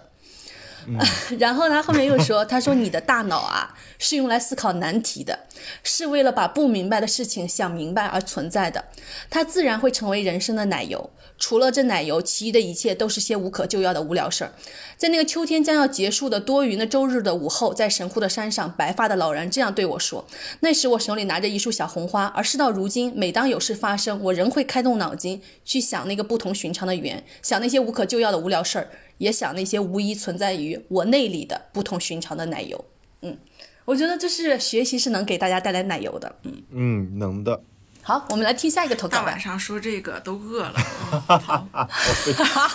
我们快速听一小的投稿。听完我们下一期之前休息十分钟，我去搂点吃的。我也去搂点吃的。哦，哇，这个一小太快了，我要让它一倍速。对呀，它就超级快。你别这么说。没有，你听你就知道了。我很少见到元素语速还这么快的。放友们、主播们，你们好，我是一小。我认为学习是长久以来热爱探索和发现的好奇心，也是一种十分开放和包容的态度。十分向往，也十分坚定的想要成为一名终身学习者。即使不在受教育的阶段，我们生活在一个学习的环境中，我们也在有意无意的接触和学习一些东西。举个例子，就像父母在这个不断科技不断创新变化的呃时代里面，不断的学习学习智能手机上的一些东西。我们生活在这个环境当中，父母的学习可能是主动或者被动的学习，但我认为主动的学习会让我们更加深刻、更加全面的了解这些事物。我想把我的初高中的学习定义为狭义的学习，因为学习的内容和评价的标准非常的固定。我和我的高中好朋友一起讨论过这一阶段的学习，这一阶段。我们的爸爸妈妈没有给我们很大的压力，但是因为升学的压力，包括周围的同学和老师，我们都会感到一些很大的压力。但是现在的我觉得，包括前段时间考教资，觉得基础教育应该是让孩子发现自己的兴趣点，在广阔的学科里面找到兴趣点之后，掌握学习的能力。很遗憾的是，这一阶段没有让全部的学习的孩子感受到学习的意义，甚至产生了厌学。初高中的学习。我的学习成绩并不优异，但是教过我的老师评价一直都是非常的老实和踏实。所有的老师都觉得我，都认为我是非常乖的那种学生。我会按时完成作业，下课也会一直坐在座位上写作业，但是成绩并不优异，就好像应了妈妈小时候经常在我耳边说的一句话。她经常说，对着别人说或说我迟钝，那反应慢。但是后来后来开窍了，但是这个开窍的时间非常晚，在高三或我觉得更应该是大一刚进入学校大一上半年。我在高中也意识到了这一部分的原因，告诉嗯了妈妈，妈妈给了给我道歉。嗯，总的来说，我的受教育阶段都非常的平常，也。算顺利，从从初中考上了高中，高中考上了大学，虽然都是很普通的，但是，但是这些一点一滴的积累，才能到，才能走到今天。嗯，今天的我，我更觉得是，如果没有过去那个傻傻坚持的我，可能没有今天的我。嗯，我还想分享一件，就是高考完那天下午，妈妈骑着电动车带着我，妈妈聊起来说，像我一样大的女孩，如果没有考上大学，在老家一定会去打工，或者是相亲嫁人。我觉得不太可信。但是进入大学之后，跟室友聊起来，室友说他们周围有的确有不少同龄人，嗯，出去打工或者是相亲嫁人，也有的现在已经有了孩子。我们都当时听到的人都觉得特别的惊讶，后来说的多了也就不惊讶了。我觉得这是学习带给我。或者说是教育带给我的改变自己、掌握自己人生一定方向的一个机会。嗯，开窍之后，就是也是可以非常明显的感受到学习，自己明显感受到学习带给我的好处，感受到自己的成长，自己过去的想法和现在想法的不同，对一个事物不同年龄不同的理解，非常明显的感受到。自己在不断的成长，不断的进步，同时也让我看到许多日常之外的可能性，包括通过听播客，嗯，看书，嗯，还有群友里面推荐的一些书籍，还有和另外一些播客，这些都是我觉得是学习带给我的甜头，让我掌握了面对不同学科知识不同。嗯，信息的包容性和呃判断性。就像在播客里面听到过，你无法成为你看不见的人。现在我的包容的学习态度，让我能够看到更多的可能性。不断学习的能力也会给予我把这些可能性逐渐带进生活的能力。所以我非常坚定成为一名终身的学习者。感谢你们的收听。他刚刚说到那个 饭友群里面，就是现在的饭友群里，大家也是一个特别积极学习的一个状态，好像也是因为就大家来自五湖四海，为了一个共同的目的，然后都在了这个 放学以后的同学群里面，而且我们的这个群迅速的扩大，目前已经有了两个群，然后最搞笑的是最近这两天这两个群里面，大家都在讨论怎么学习鲁大鹅。然后，这这应该就是属于学习比较奇怪的事情吧？就是，呃，最近刚好有一个热搜在讨论，就是广东有一个鲁俄的这个职业技能的报名考试，然后如果考试成功的话呢，政府是会有相应的补贴的。然后放友们就奔走相告，然后鼓励深圳的朋友们开始报名，然后深圳的朋友们就非常积极的在响应，然后大家在群里面开始。分享起了报名考试的攻略，怎么样上传自己的证件照，以及如何去卤大鹅、卤卤鸭子、卤猪肉、卤蛋，然后，然后真的还有那个总结出了。人家考试通过的那种，他的考试的经验帖，比如说卤水呀，然后你做完之后呢，你要打扫干净呀，然后类似这种，就仿佛在认真在准备一个考试一样的，特别积极。然后昨天晚上大家就纷纷晒出了。呃，我说一下，这个考试是需要自备材料的。于是呢，饭友们就开始采购鹅、采购鸭子、采购猪肉，然后有放，然后所以昨天晚上大家在群里面晒自己练习的成果。然后其中有一个饭友就说：“哎呀，这个鸭子太大，放不进去锅里面，我就把 就来处理一下。”然后豌豆也是十二点多的时候分享自己这个卤 By the way，豌豆豌豆是霸王花的姐姐。对。因为这个太火了，然后一天报名超过五万人吧，然后那个深圳市就紧急停了这个报名，就觉得报名这个异常，我觉得这跟放友的推动有一定的关系哦。然后，但是我但是我姐姐她就是报名行动力太快，就报名太早，然后就报上了。现在在家天天说我卤鸭子卤的好累呀，我卤鹅卤的 很辛苦。就虽然这个听起来啊特别的奇怪搞笑，但是我觉得有一点就是。不管学习什么，始终保持对于世界的这种好奇心和热情，这点是特别重要的。然后我们也能够从从这种学习当中获得很多欢乐，比如我这种就是观战的欢乐。对，是的，因为我虽然不在我们的那个听众群里，但是那个一帆还有霸王花，甚至我们的那个播客的设计师阿威，就经常给我发来我们播客群 那个听友群里面的前方那个新闻报道，就是好多特别特别有意思的东西。然后。最后就是我们的播客虽然叫做放学以后，但是听说听友群每天都在那个群里面进行疯狂的学习，互相的安利。真的，就是之前，嗯嗯。之前很多人没有在学习，都在那个群里群情激涌的带动之下开始了学习，还有阅读。然后我们在读书这一项上的带货也相当成功，又听说很多人去买了《艳女》啊、《回归故里》啊这些书来读。对，还甚至还有那个听友从群里添加我好友，就是为了想问我们推荐了什么书，然后还有备不住说可以不用通过，你就告诉我书是什么就行了。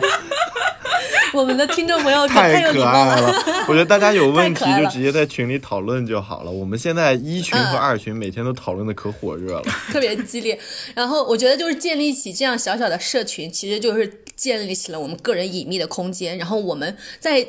从校园出来以后，又找到了一群同学，我们在人生的路上又并驾齐行了一呃那个一段时间。我觉得这种一一同学习的感受是非常之好的。然后我们三个人也是，我觉得就之前那个评评论里面就经常有在说，我我我其实也有感察观察到，我觉得就是一帆通过做播客这个事情，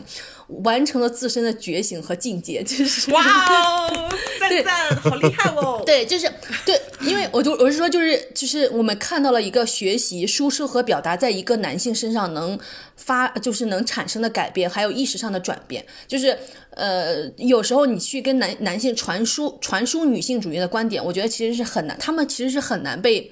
说这件事情所打动到，然后就彻底的转变了自己的意识的。但是他们如果可以通过学习，通过输出，嗯，因为一帆就被动的必须要学习这种相关的知识和观点，才能跟我们一块进行讨论，才能在评论区不被骂，你知道吧？然后他就主动的就进行了学习。都是好评，都在说 对，都好评如潮。然后那天一帆还诶通过看是《昨日世界》这本书还是哪一本书，然后他在群里面分享了他对国家呀、民族意识这些东西的看法。因为其实，在聊民族意识那里面，我还跟一帆在那个 录播课的时候吵吵了一架，就 battle 了很久。然后，然后那个，但是他那天他就他就通过看那本书，然后他在群里面分享自己的观点，然后我就跟一帆那个回我说：“一帆，你觉醒了，就是你看到一个觉醒在一个人身上发呃，就是。”产生了，我觉得这是一个非常，这简直是一个奇观。然后这个奇观就是学习和输出带来的，我就觉得就大家可以去加入我们的群聊，或者是自己呃在自己的那个朋友圈线下的附近性中，然后进入建立起这样的。群体或者社群的组织，大家一起学习，我觉得这是一个非常非常非常好的事情。然后最后欢迎大家那个关注我们的同名微博和有同名的公众号。如果想进入我们的听友群，就在那个我们的公众号后台回复“听友群”，然后和我们一块成为终身学习者。最后也欢迎大家在小宇宙、喜马拉雅、网易云、QQ 音乐或者是苹果自带的 Podcast 订阅我们的播客，因为我们是不定期更新，所以订阅之后就能第一时间收到我们的更新。一定要记得订阅哦！订阅小宇宙。欢迎多留言哦。然后那个，我们现在订阅量现在现在录制这个节点已经九千多了，估计我们放放出来的时候呢，我们这个订阅量就要破万了。然后也算完成了我们 完成对完成了我们本年度的 KPI，我们就可以在第十四期年终总结的时候把这个东西写进去，说我们做了一个播客，完成了一万的订阅量哦。赶快大家快来助力吧！哎呀，万一到时候万一到时候到第十四期录制的时候没有过。那就有点尴尬了，嗯，然后最后也欢迎大家在微信视频号搜索“一百张计划”，观看我们播客的封面设计师阿威绘制我们这个整个对每一张封面的动人的过程，为爱发电。下期再见，下期再见，拜拜，拜拜，拜拜。